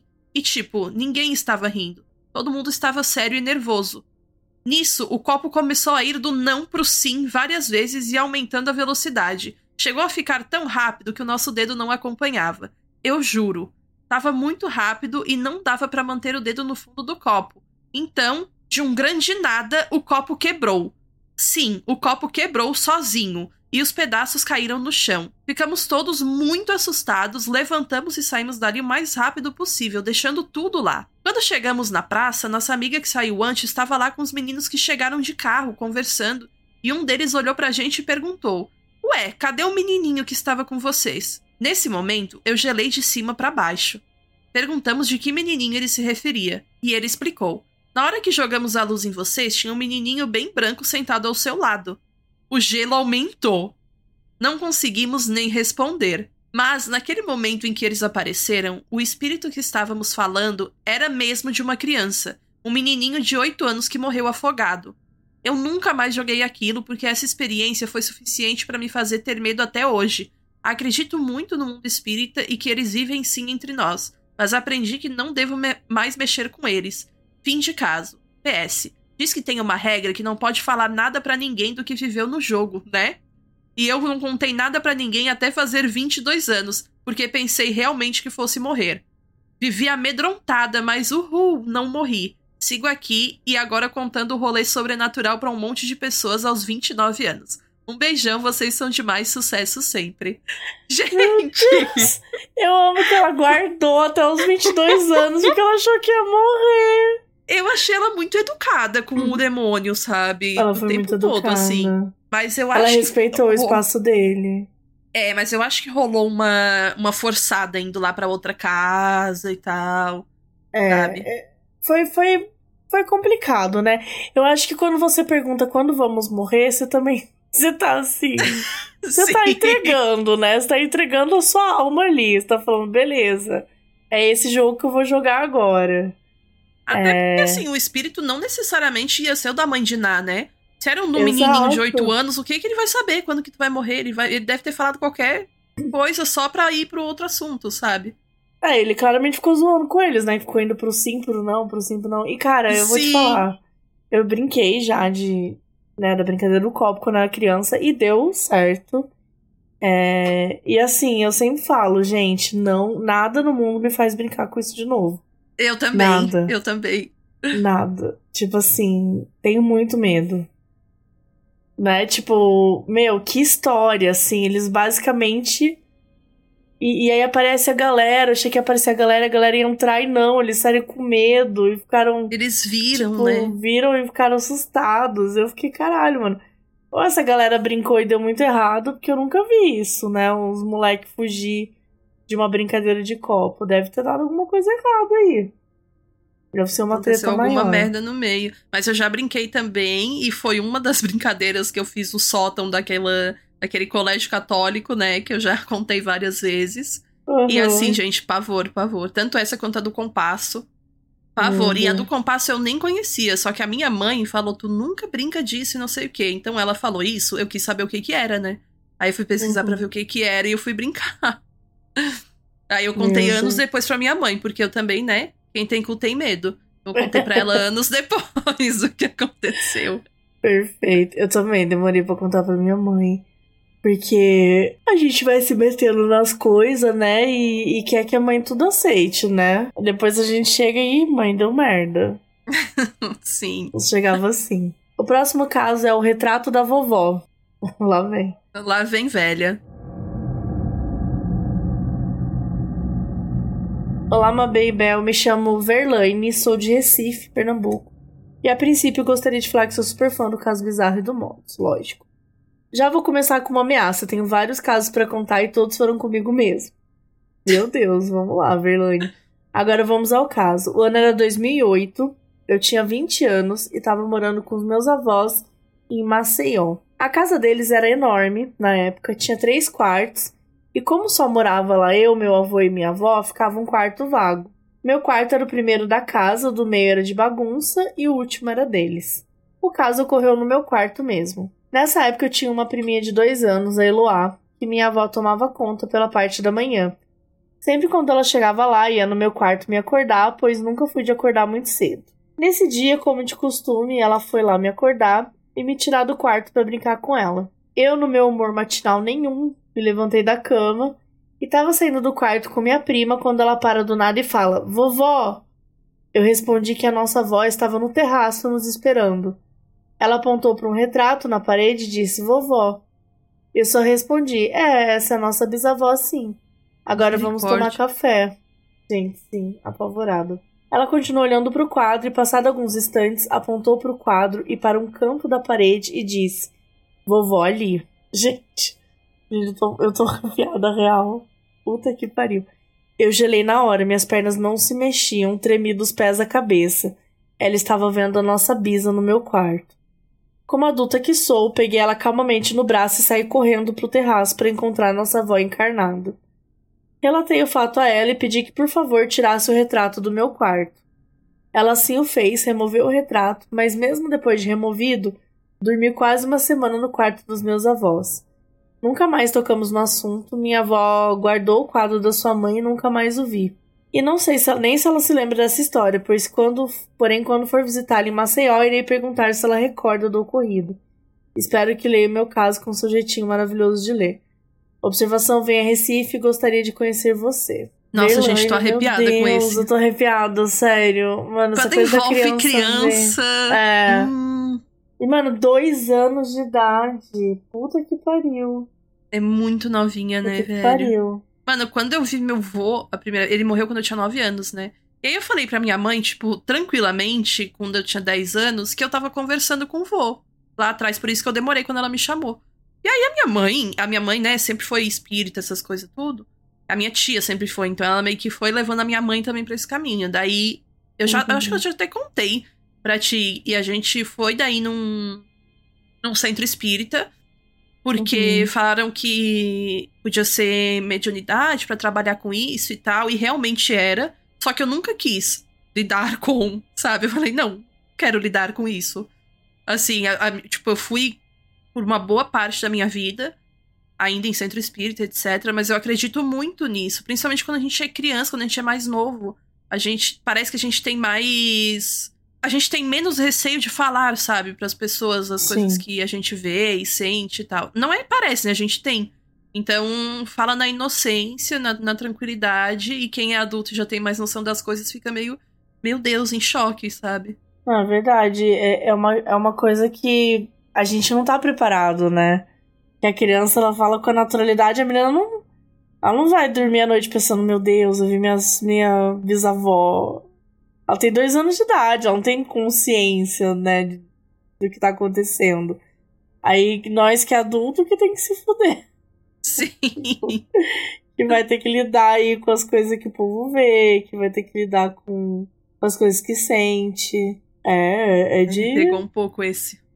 É, me pegou também. Porque é simples, né? É simples. Tipo, vovó ali, vovó ali no canto, não tem o que fazer. É isso. então vamos pro sexto caso que se chama A Freira. Oi, Mabê e Bel, tudo bem com vocês? Tudo certinho. O meu nome é Letícia e eu moro no interiorzinho do Paraná. Hoje eu venho contar pra vocês a história de quando eu invoquei o demo sem querer. Eu estava. Cara, começou assim. É o homem lá. Gente, ontem eu vi um demônio no quartinho das crianças. Gente, eu não consigo superar essa frase, juro. Ontem eu vi um demônio grande no quartinho das crianças e vários outros na, na, na cozinha. Mas não se preocupem, porque essa cidade é cheia de demônios. Sério, assim, não dá, não dá. Ai, vamos lá.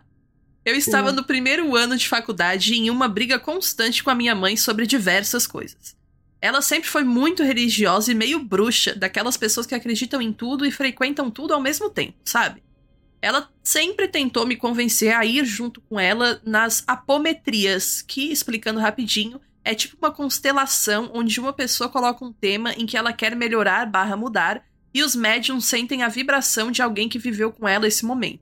Enfim, eu fui e lá eu vi que eu venho de uma linhagem mediúnica muito forte. Porém, por minha avó ter negado este dom, muitas coisas ruins aconteceram com ela. Cara, eu acabei de falar que eu não fui lidar com isso. Com a mediunidade. É, vai, vai brincando. Meu Deus do céu, será que eu sou louca por causa disso? Enfim, vamos continuar. E vamos de terapia. Por minha avó ter negado este dom, muitas coisas ruins aconteceram com ela, tipo meu vô ser agressivo e tal. Me revoltei muito porque diversas vezes eu quis estudar mais religiões e saber da mediunidade e minha mãe me proibia.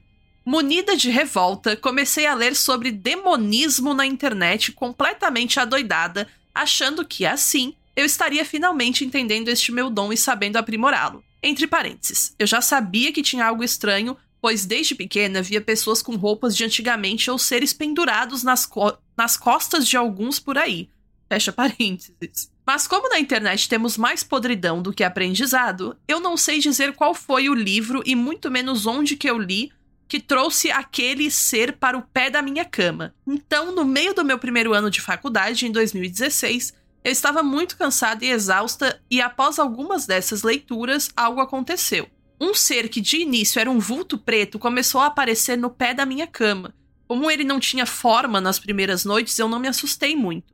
Ele murmurava algo, mas era muito baixo, e eu não conseguia compreender. Bom, o tempo foi passando e eu fui seguindo minha vida normal, só que muito mais exausta. Como eu não estava dando muita bola e sempre fui amante de filmes de terror, o meu namorado da época me convidou para ir no cinema ver um filme. Chegando lá, escolhemos Invocação do Mal 2. Filme começou e bem naquela cena inicial que a Lorraine está em casa pintando um quadro e ela vê a freira, tudo ficou escuro para mim e eu escutei um sussurro no meu ouvido dizendo assim: "Peguei você" e apaguei. Eu desmaiei e só acordei uns 20 minutos depois com meu namorado em completo desespero falando que eu estava tremendo.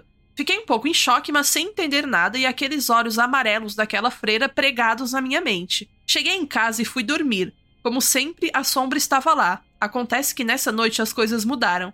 Após eu me deitar, eu senti como se fosse um peso ao meu lado e quando eu me virei, adivinha?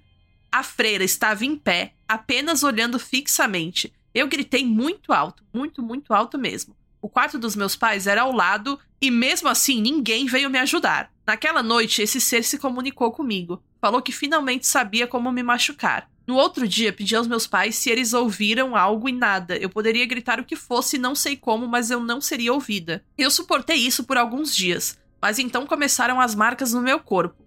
Um dia um roxo no braço, outro uma mordida nas costas e, por fim, uma mão na minha coxa, uma mão tão comprida que não poderia ser humana. Comecei a me apavorar, obviamente. Na verdade, eu não procurei ajuda antes, pois sabia o esporro que ia tomar da minha mãe, porque era justamente isso que ela tinha falado que ia acontecer caso eu fosse atrás dessas coisas sozinha. Dito e feito, né? Mãe, um beijo. Contei pra minha mãe, obviamente ela comeu meu si. e depois se desesperou comigo, tentou me limpar, entre aspas, e expulsar ela mesma, mas o demônio caçoava dela. Ela não o via e ninguém via. Ele falava que não se mostraria a ninguém. Começamos pela igreja. O padre foi lá no meu quarto, tacou umas águas, rezando em latim, enquanto a freira estava ainda parada na minha frente e gargalhando. Tentamos com pastor, mãe de santo, rede mediúnica e nada adiantava. Até que achamos meu uma Deus. corrente de médiums que se diziam conversar com entidades passadas. Você chegava lá, sentava em uma poltrona à sua frente e, em formato de U, ficavam 11 médiums.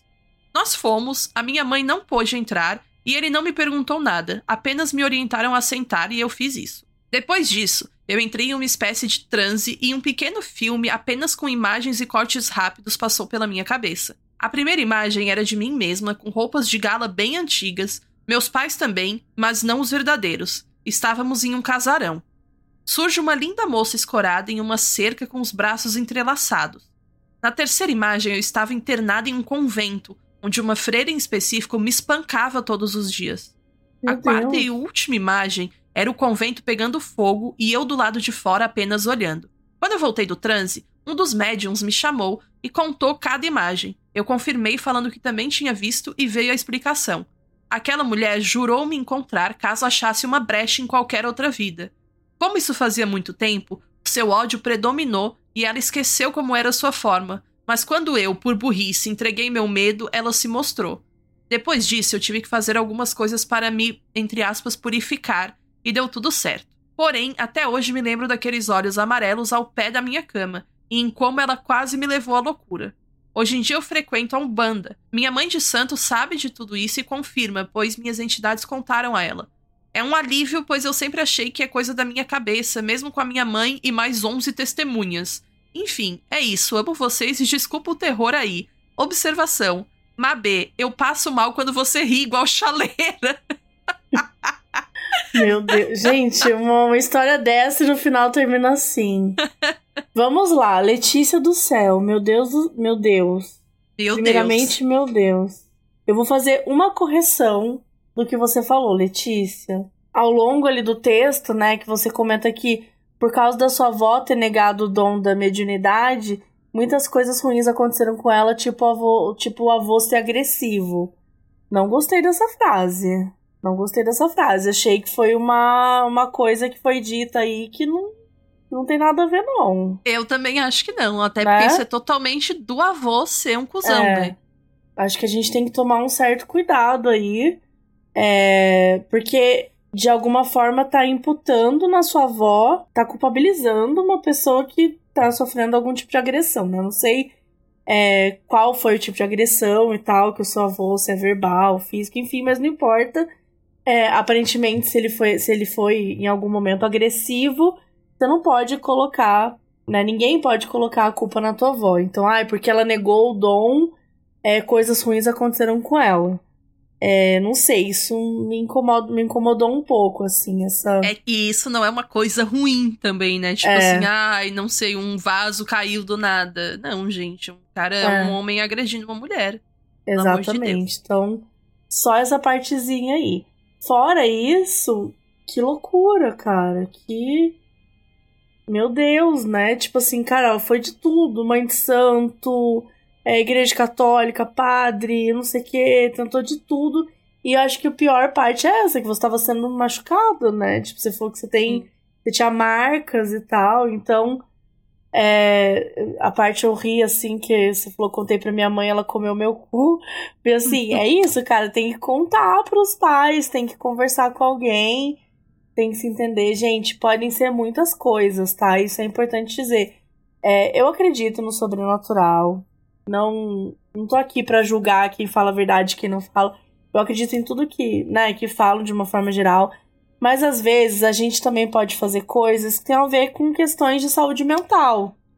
Então, né, por muitas vezes na história, as pessoas confundiram é, estar com demônio no corpo com, sei lá, uma pessoa que, que era bipolar, uma pessoa que tinha alguma questão de um transtorno de personalidade, uma pessoa, sabe, tipo, que tinha algum outro tipo de transtorno. Então, vamos com calma, tá? Então, assim. a- por isso que é importante a gente estar sempre pedir ajuda de pessoas, de profissionais e de pessoas que a gente confia de verdade que, que vão fazer coisas pro nosso bem de verdade, tá? Então acho que vamos, vamos com calma. De tudo isso, cara, eu só tô feliz que você tá bem agora, porque você passou por uns maus bocados, hein? E é muito doido ela ainda, tipo, sentir essa dúvida de tudo que aconteceu, se achar Uhum. provavelmente que é louca, essas coisas assim, sabe? Porque quando acontece. Quando aconteceu algo do tipo. Amiga, eu, pen- eu pensei a mesma coisa. E, tipo, ela tinha 11 testemunhas. tem- tinha a mãe dela, Total. sabe? Tinha as marcas, enfim. E mesmo assim a gente ainda fica mesmo achando A isso. E é, é meio, né? é, é, é meio complicado mesmo. Então, entendo muito. É, e tem que se dar crédito, gato. Tipo, né? Não precisa de 11 testemunhas. Aconteceu, você sentiu que aconteceu. É, é verdadeiro, é genuíno. É, é atrás de entender o que é. É uma questão de saúde mental? Bora trabalhar. É uma questão de outras vidas? Bora trabalhar. Tudo, tudo tem jeito. Entendeu? A gente fala que também brinca muito, mas ninguém vai ficar possuído pra sempre. Nem nos filmes a galera fica possuído pra sempre. O demônio ele não dá Exatamente. conta de ficar no corpo pra sempre, não. Os espíritos. Então a gente dá um jeito aí da galera sair. E a gente sabe bom. que ser educado com os demônios é um passo já, né? É Passo um importante. passo, é um passo. Agora, queimar um boneco à toa já conta Aí já pontos é negativos injustiça. pra você. Aí É. já é injustiça. Ai, gente. O próximo caso é Papai Noel, velho batuta. Mais um velho Deus. aqui, Mais um- tá? Mais um velho. Oi, Mabel Bel, tudo bem? Meu nome é Lucas Gama, sou do Rio de Janeiro e adoro seu podcast.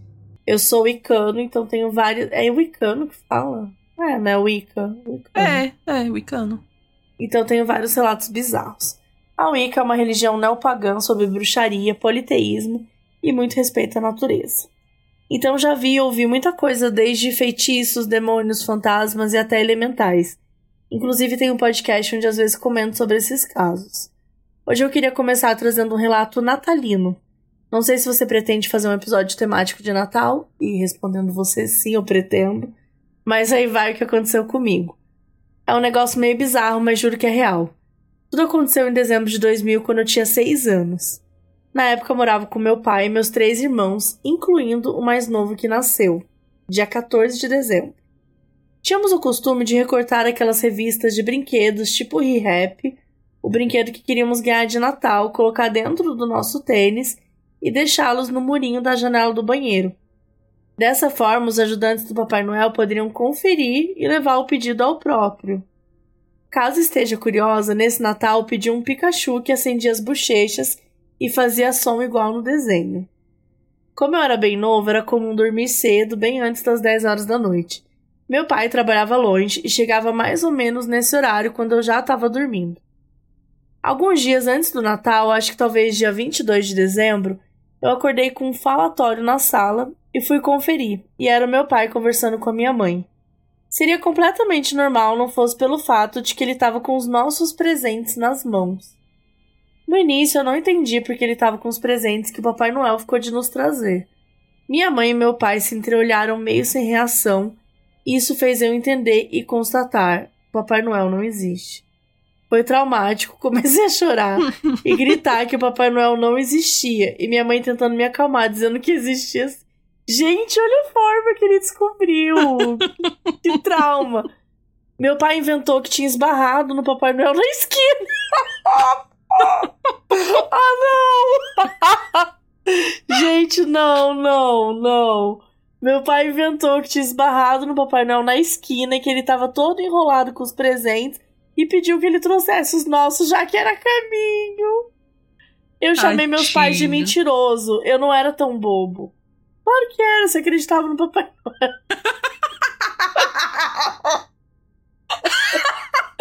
Bom, mas acabou, né? Acabou a criança boba. Chamei meus pais de mentirosos, falei que não queria mais o Natal e nenhum. Pre... Gente, ele, ele não queria nem o Natal. Ele virou ele o cancelou Grinch. o Natal, ele virou.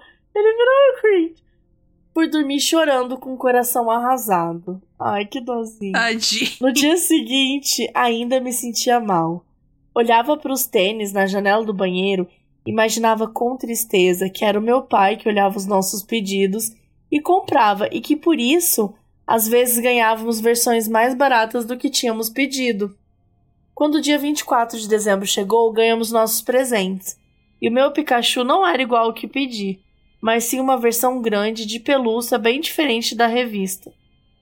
Esse Pikachu ficou comigo até uns 3 ou 4 anos atrás, quando não era mais possível restaurá-lo. Gente, durou bastante o bicho, né? Pois é.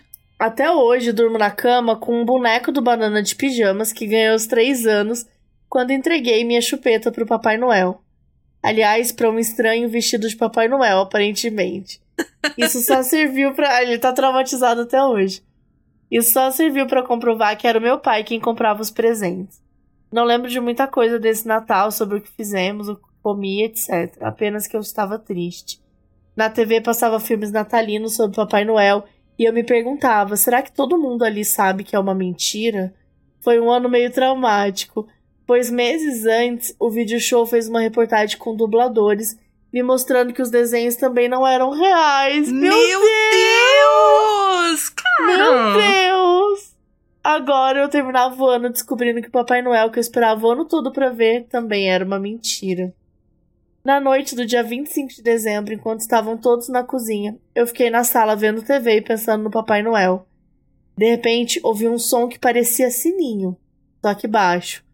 Olhei em volta e não tinha nada ali para fazer esse barulho e também vi que não era da TV. Ouvi de novo.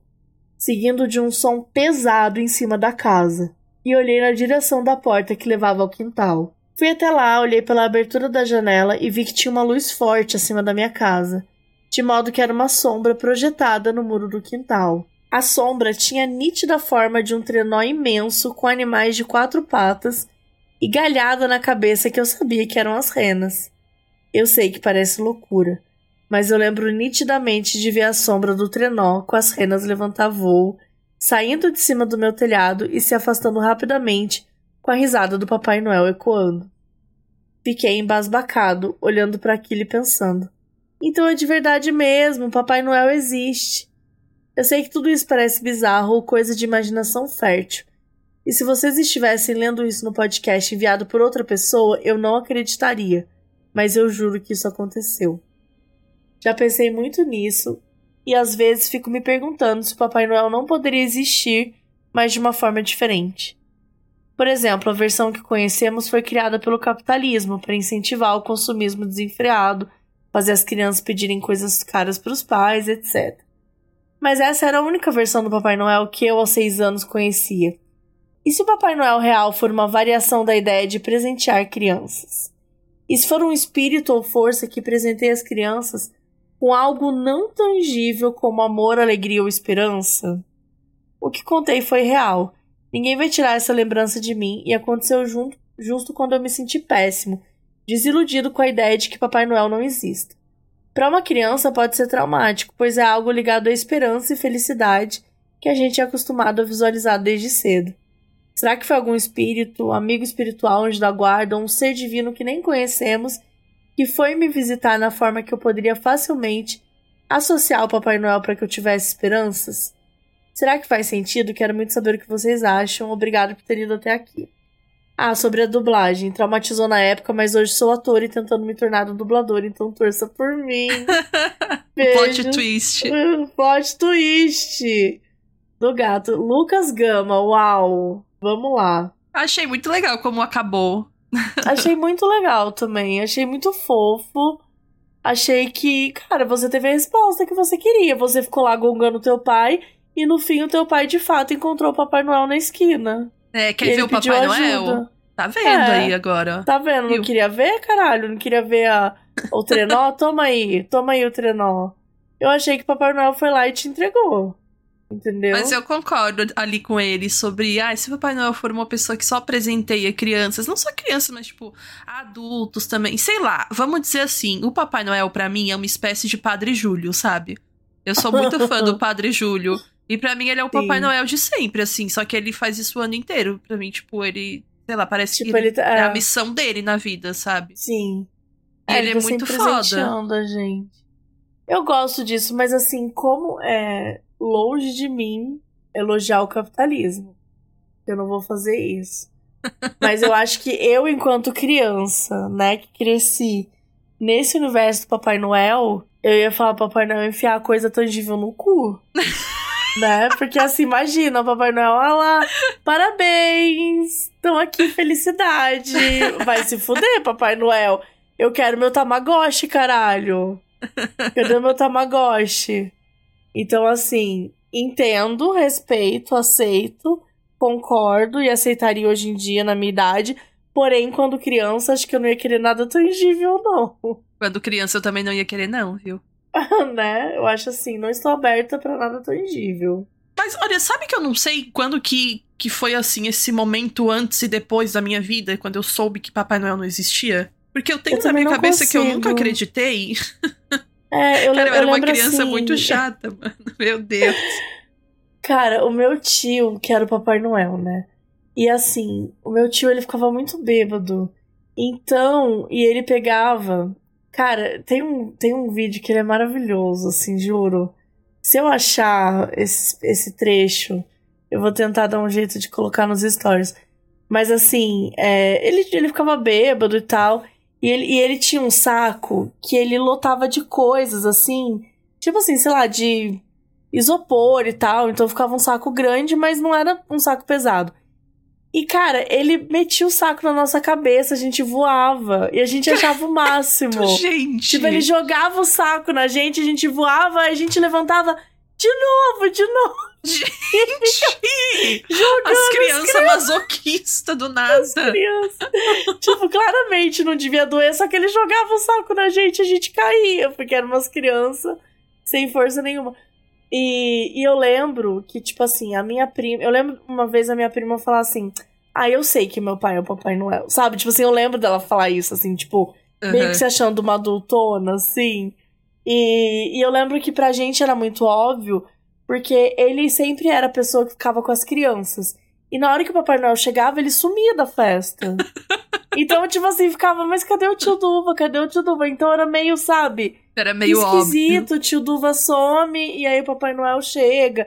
E aí, como eu falei, como muitas vezes, às vezes ele tava super animado e tal, às vezes era aquela coisa, a barba já tava meio que saindo. Então, assim, o Papai Noel ia se desfazendo na nossa frente.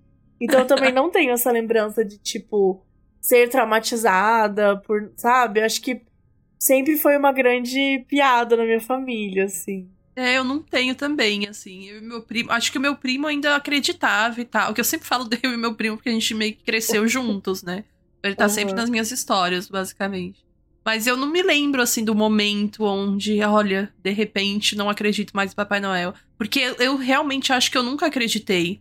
Isso me faz. É uma, é uma coisa meio triste, né? É triste. Parando pra pensar. Só que sei, que eu sempre gostei muito de ler, de ver filme, aí talvez eu já vi É. algum desses, ou li alguma das coisas, porque eu gostava de ler e ver filmes que não eram necessariamente pra minha idade, né?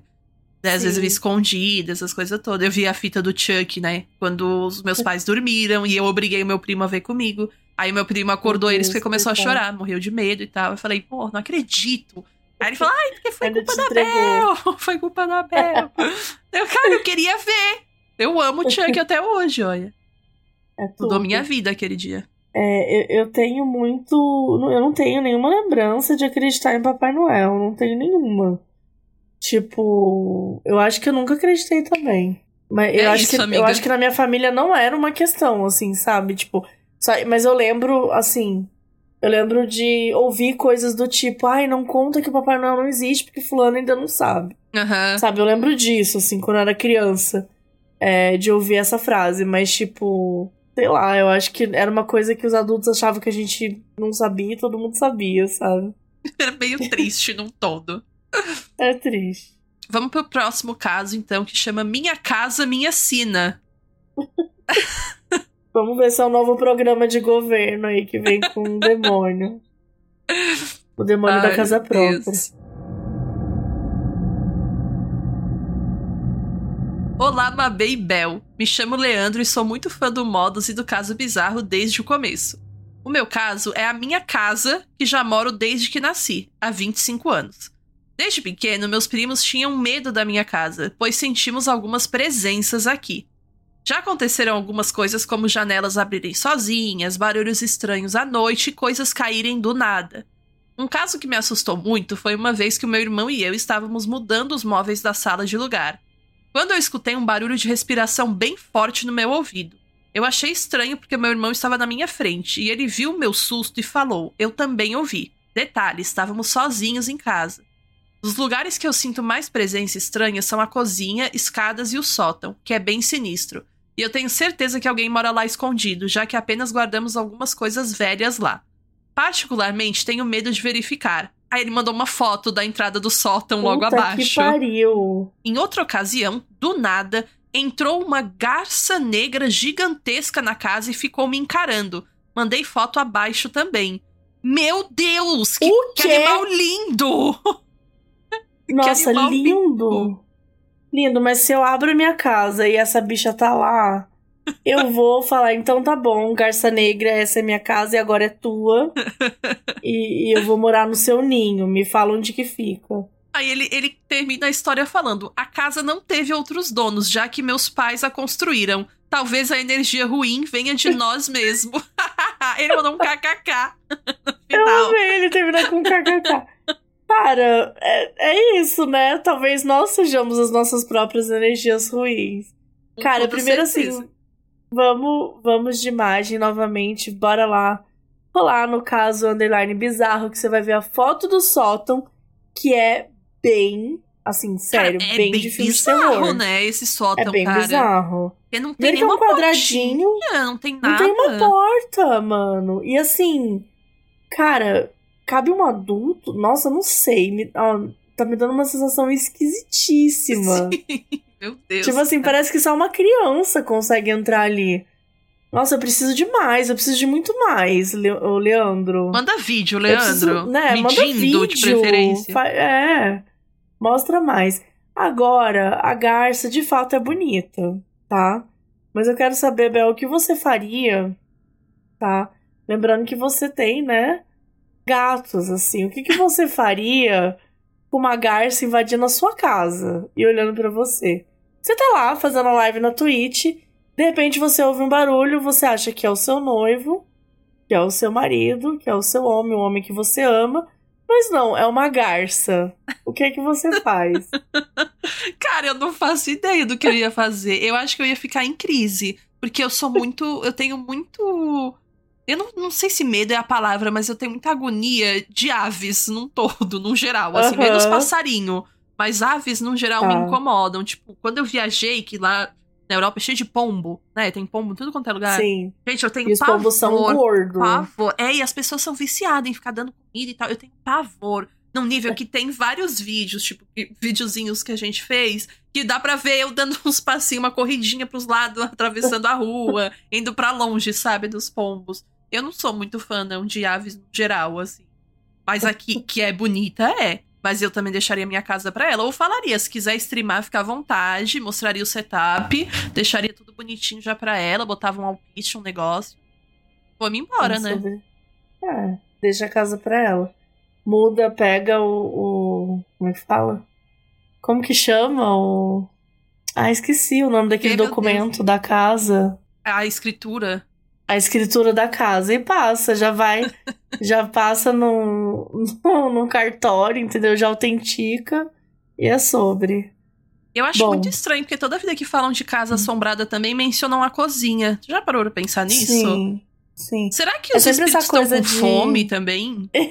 Sabe? Sentem fome. Cara, eu acho que é um lugar muito propício pra, tipo assim, você ir à noite, entendeu? Pegar um copo d'água. Aham, pode ser. E- Nossa, e você vê que matou ele aqui. citou, ele citou a escada. Então, assim, é óbvio que o, que o espírito do quarto, ele também já é bem assustador. Mas eu acho que da, da cozinha tem essa coisa também de, tipo, todas as panelas caírem no chão, né? Era aquela coisa de abrir todas as portas do armário. Que é um clássico, né? Sim, sim. Eu acho que tem. Acho que é um clichê, tá? Acho que é um trope meio clichê dos espíritos. acho que eles podiam começar a inovar. É, Entendeu? gostar de ficar, sei lá, no, Né? no corredor, no banheiro. Exato, na, na banheira de hidromassagem. Pois é. entendeu? Fica a No- dica aí pros assistindo espíritos que TV. estão ouvindo. Ah, se tiver algum espírito ouvindo, se manifesta. Não. Não, pelo amor de Deus. Bom, vamos lá. Balões autossuficientes. Oi, pessoal, tudo bem? Me chamo Manuela, sou de Montenegro, Rio Grande do Sul. Meu caso bizarro se passa em 2018, ano que eu estava fazendo o meu TCC de licenciatura em dança. Sempre fui uma criança cagona que morria de medo de filmes de terror, espíritos e derivados do além. Porém, em algum momento da minha vida virei uma chave e passei a gostar muito dessas coisas. Então, em 2018, decidi que o tema das minhas pesquisas seria sobre criação de personagens para um espetáculo de dança do terror. Meu Deus, gostou mesmo do assunto, hein? Achei Vamos chique. lá. Achei chique também. Além de fazer toda a parte escrita, eu também precisava apresentar a parte prática. No caso, o espetáculo, o qual chamamos de não só o retorno ao quarto. Para de fato fazer a pesquisa, nós fazemos muito, muitas práticas assustadoras com os bailarinos, a fim de despertar seus medos e fazer surgir os personagens do espetáculo. Íamos para minha casa isolada no interior e passamos noites em claro fazendo inúmeras práticas que davam bastante medo. Gente, o que, que é isso? Um curso imersivo? Coitado dos bailarinos. Loucas, sim, mas até aí tudo bem. Uma certa noite eu estava na casa da minha amiga, que também dirigia o espetáculo, resolvendo coisas da apresentação. Ela tem um filho que na época tinha um ano e alguns meses, E naquele mesmo dia, ele tinha ganhado dois balões de gás hélio, um azul e outro amarelo. Ele brincou bastante com os balões e, quando cansou, soltou eles, e imediatamente os balões foram parar no teto. Continuamos resolvendo as coisas do TCC quando de repente os balões começaram a se movimentar em círculos no teto. Ficamos nos olhando com mil pontos de interrogação sobre nossas cabeças e de imediato desligamos o ventilador. Era um ventilador pequeno de chão, mas achamos que podia ser por conta do vento. Bom, desligamos o ventilador e os balões continuaram a andar em círculos. E em seguida, a descer e subir. Sim, eles estavam descendo, subindo e andando pela casa. A gente começou a ter Deus. uma crise de riso, de nervoso, mas com os olhos cheios de lágrimas. Ligamos o ventilador de novo e, pasmem, os balões estavam indo perto do chão em direção ao ventilador. Sim, eles foram contra o vento. Chocadas em Cristo, a gente não parava de dar risada, mas de desespero. Isso aconteceu por aproximadamente 10 minutos. Mas pareceram horas. Os balões só pararam quando entraram no quarto do neném, bem sinistro. A gente não fez nada além de rir. Se fosse um filme ou espírito, seja o que lá for, teria levado a nossa alma embora. Apesar do medo, o TCC foi um sucesso. Vou mandar fotos das nossas práticas experimentais para o espetáculo. Vale dizer que não mexemos com nenhuma religião ou coisa do tipo. Gente, as imagens, hein? Novamente vai lá pro caso Andrade Bizarro. As imagens, tudo. Me... Gente, tem um círculo que a galera tá assim, ó, bruxona. Gente, essa foto ali do círculo é total Willow Taylor Swift, tá? É a performance muito, de Willow é né? é assim. E aí tem uns de sombra também, a galera tá meio que em pé, parece. Gente, é tudo bem assustador, tá? Uma eu vibe tô, meio eu tô impressionado. encontra o ah. Pennywise. Não, e assim, pra que assustar os bailarinos? Tadinhos. Pois é, cara. Mas Meu acho Deus. que a Manuela queria trazer essa, essa coisa mais lúdica, essa coisa mais assustadora. Conseguiu, né? Conseguiu, com certeza. Ai, gente. Bora pro décimo caso. Quer brincar, moço? Oi, Mabel, tudo bem? Eu sou fã do podcast e do seu humor que sempre me deixa confortável para ouvir o podcast mesmo de madrugada quando estou com sono. Outro doido aí, ó. Quero contar sobre uma coisa bizarra que aconteceu comigo há alguns anos. Era uma tarde chuvosa e eu tinha resolvido ficar em casa assistindo um filme de terror porque era minha folga do serviço. Assisti Invocação do Mal, é um filme que me dá cagaço até hoje, e quando acabou, eu quis me distrair vendo algo infantil para equilibrar o que restou da minha sanidade. Como já era próximo da hora de lanchar, eu fui até a cozinha e vi que tinha esquecido de comprar umas coisinhas para comer.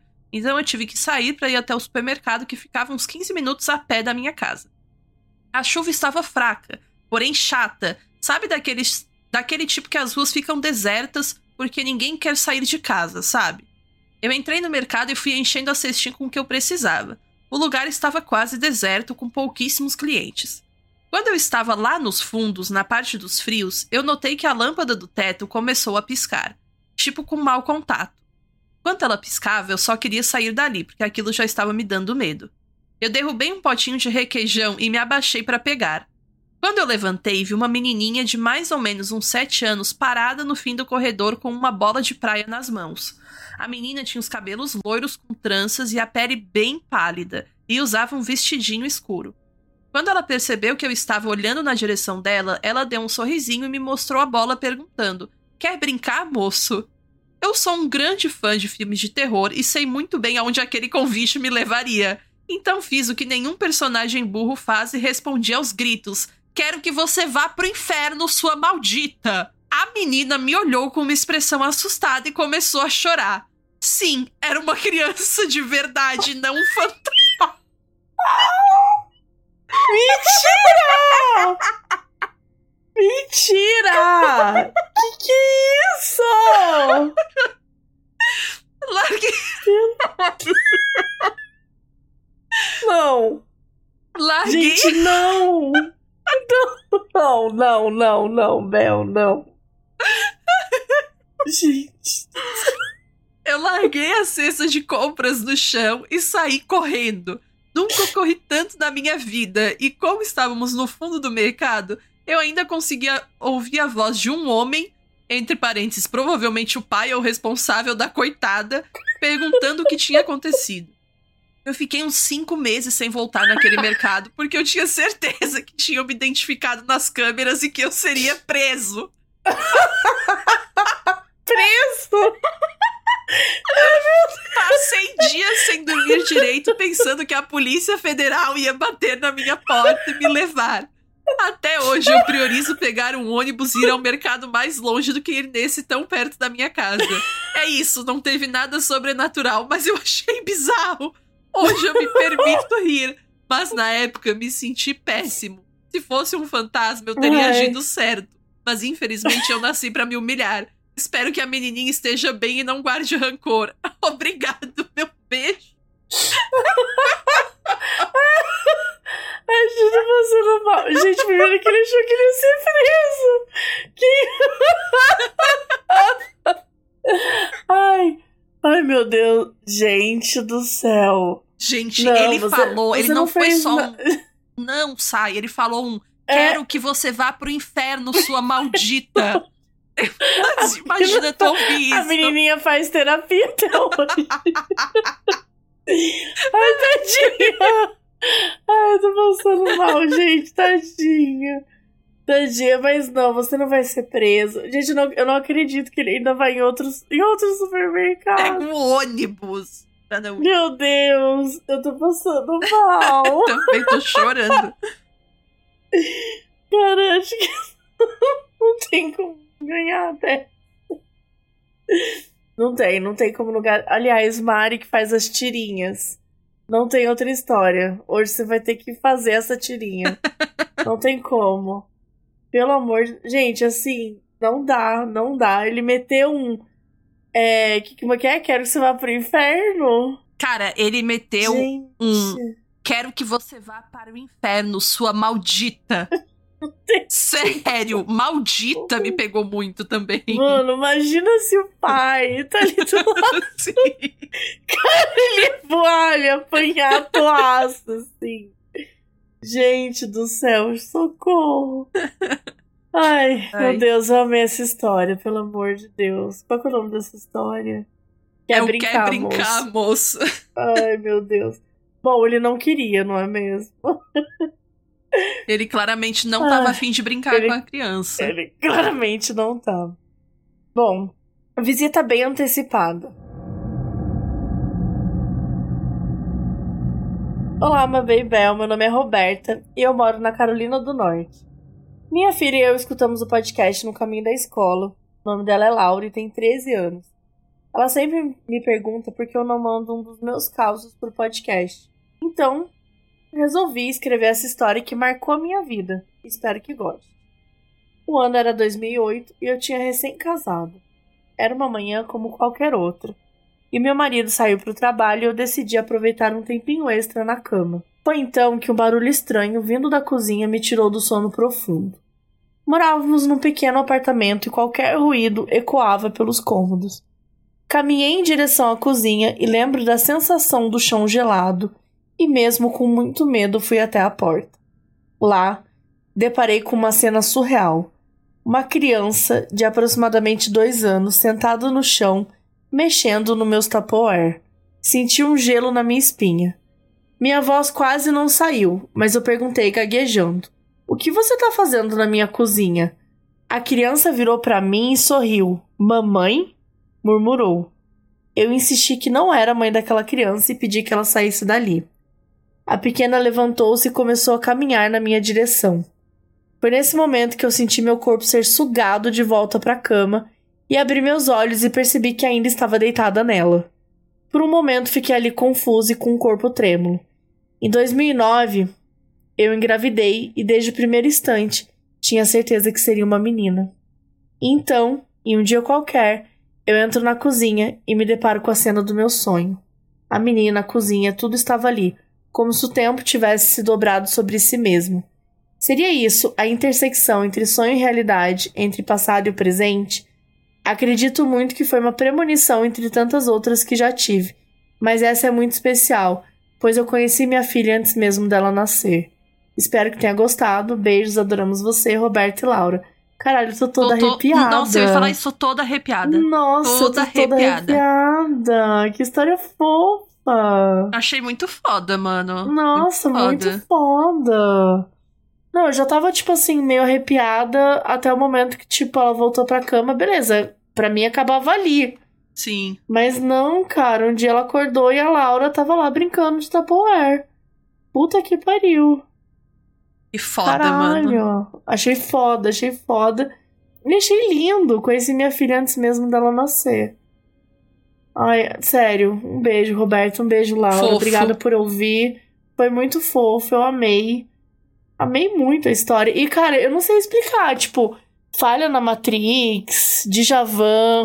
Nossa, O mulher, que é? Que- isso. É uma mistura. Esse negócio de espaço-tempo e. astro- Tudo que relacionado à astronomia num todo me deixa bitolada quando eu paro pra pensar. Uhum. Tipo, eu fico muito Não, é- noiada, doida. Eu converso direto, sabe? Com, tanto com o Matheus quanto com a- outros amigos. Eu fico muito Uhum. noiada pa- eh, parando pra pensar sobre. Porque tem tanta coisa inexplicável. E tem tanta coisa que não é descoberta ainda e que tem a ver com Sim. isso. Eu fico muito doidinha da cabeça, sabe? Cara, total. Eu fico assim, caralho, mano. Que, que é uma história muito boa. E eu não sei, eu não sei onde se aplica, sabe? É, é premonição, é fui pro futuro, é sonho, é coincidência, porque eu não consigo acreditar que é ah, coincidência. não. Eu também não. Né? Eu acho que é uma coisa muito doida, assim, muito diferente pra ser uma coincidência. Mas, cara, a- imagina a possibilidade de você conhecer alguém antes de você conhecer alguém, deve ser muito incrível. Né? Ainda mais Sim. sendo uma filha, uma coisa tão importante. Ai, foda, gente, a gente enfim. vai pra nossa última história. Já. Já estou com saudade desse Não. episódio. Pior que é a gente, última tá muito mesmo. gostoso. É a última. Ai. Não tá gostoso esse episódio? Eu tô, eu tô adorando. E passou muito rápido Acho- também, agora que eu vi o tanto de tempo Passou que já muito passou. rápido. Ele se chama A Babá é Eletrônica. Já a voz, reticências. Meu Oi, Deus. Mabê Bel, tudo bem? Eu me chamo Alan e sou de Fortaleza, Ceará. Antes de começar a história, queria dizer que eu amo o Caso Bizarro, ouço há pouco tempo, mas já maratonei todos os episódios. Queria registrar Uhul. também que o meu medo de infância era o quadro Retrato Falado do Fantástico, pois na minha cabeça de criança tímida tinha alguém me filmando e em qualquer momento eu poderia aparecer na televisão. Mas vamos Meu ao Deus. caso. Meu Deus! Caralho, perfeito isso. Essa história aconteceu em novembro do ano passado, quando a minha irmã, que mora fora do Brasil, veio nos visitar. Em 2021, a minha irmã teve um bebê lindo, o Thomas, e em 2022 conhecemos o Divo. Como nessas visitas ela acaba tendo muitos compromissos para dar conta de todo mundo, ela e meu cunhado decidiram alugar uma casa de praia para podermos ter um tempo de qualidade juntos, apenas com poucos amigos. A casa pertencia a um amigo do meu cunhado. Na noite de sábado, depois de termos nos divertido bastante, nos sentamos em volta da mesa no alpendre da casa durante a noite e ficamos conversando, bebendo e ouvindo música. Em determinado momento, minha irmã foi colocar meu sobrinho para dormir e retornou logo que ele pegou no sono. Ela sempre deixava uma babá eletrônica no quarto para poder ouvir caso ele acordasse. Alguns minutos depois que ela voltou, todos nós estávamos na mesa, éramos oito, e ouvimos uma voz feminina saindo pela babá eletrônica e chamando o nome do meu sobrinho. Thomas.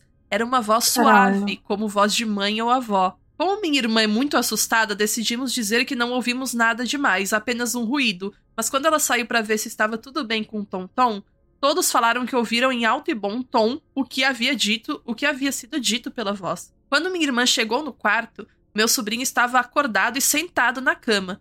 Vale ressaltar que ele só tinha oito meses e não conseguia sentar sozinho ainda. À medida que fomos conversando após o episódio, descobrimos que aquela casa foi onde meu cunhado viveu o luto pela morte da mãe dele, que havia falecido devido a um câncer alguns anos antes. Logo, pensamos que talvez a voz tenha sido uma visita da sua mãe para poder conhecer o netinho. Ai, eu vou chorar, gente. Eu vou chorar. Ai, Eu vou chorar. ai que fofo. Nossa, eu acredito Ai, muito gente. nisso, mano. Muito. Muito, ainda mais que eles falaram que era uma voz doce, né? Uma Suave. voz de vó, uma voz de mãe. suave. Ah, eu também acredito muito. Acho que é isso, cara. Acho que ela encontrou uma oportunidade de dar um beijinho, de dar um oizinho pro, pro netinho. Ai, que fofo. Fofo, cara.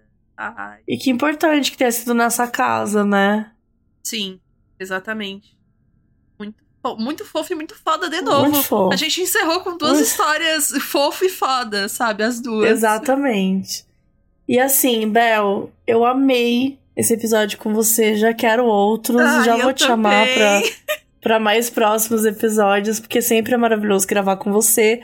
Mas eu queria aqui salientar que o boneco queimado vai voltar. vai ter retorno disso aí. Cara, Entendeu? injustiça não vai ficar por isso, tá? Não passarão. Nós que somos amantes do Chuck, não deixamos Exato. passar. Não deixamos passar, eu não não- esqueci. Assim, longe de mim, entendeu? Dizer aí pra Karen que ela tá fudida. Mas Karen, um dia, olha, olha, não cada sei. passo teu, Karen. Cara, olha cada passo teu. Cara, olha cada passo teu, é muito ameaçador. Ai, meu Deus, mas é isso. Conta aí pra gente se alguém que, sei lá, tá perdido no mundo, acabou de chegar na internet e ainda não sabe onde te encontrar. Como a pessoa faz? Eu sou arroba Bel Rodrigues na maioria das redes, menos no Instagram, que é arroba Bel Rodrigues 13, que é meu número da sorte. Já perguntaram se era porque eu queria me candidatar a vereadora, deputada, etc. E não, gente, é só o meu número da sorte mesmo. E. Eu votaria em você. Não, amiga, não faz isso. Não faz isso, não. Não, mas pode ser pra um cargo de internet, não precisa ser. Ah, tá. Pode ser tipo Miss Twitch. Ah, eu tô concorrendo a um cargo de. Um cargo então- não, né? Um prêmio de streamer do ano no, no Acervo Awards. Se alguém quiser Então eu votar. vou votar em você. Então é isso. Enfim, É eu falo de livros eh, na maior parte do tempo e também falo muito de Taylor Swift. Porque eh, eu tenho esses dois lados, os dois mundos de Andressa. Esses dois. Ai, os, do- os dois lados de André Surak. Somos todas. Então é isso. Muito obrigada por ter participado, por ter aceitado participar mais uma vez. Obrigada por ter Foi me chamado legal. e lembrado de mim. Eu E amo Caso. Bizarro. Beijo pra todo mundo, Eba. gente.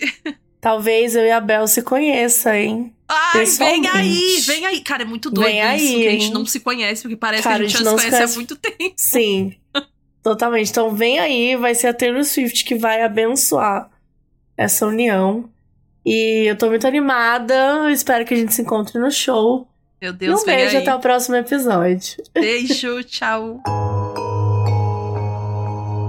Pela Wonder, a produção executiva é de Fábio Silveira, Jessica Redburn e Marshall Lewy. Produção e apresentação, Mabê. Roteiro, Mabê e Thiago Pesanetic. Editor, Felipe Dantas. Identidade visual, Felipe Banjo. Produtora, Bruna Vilela.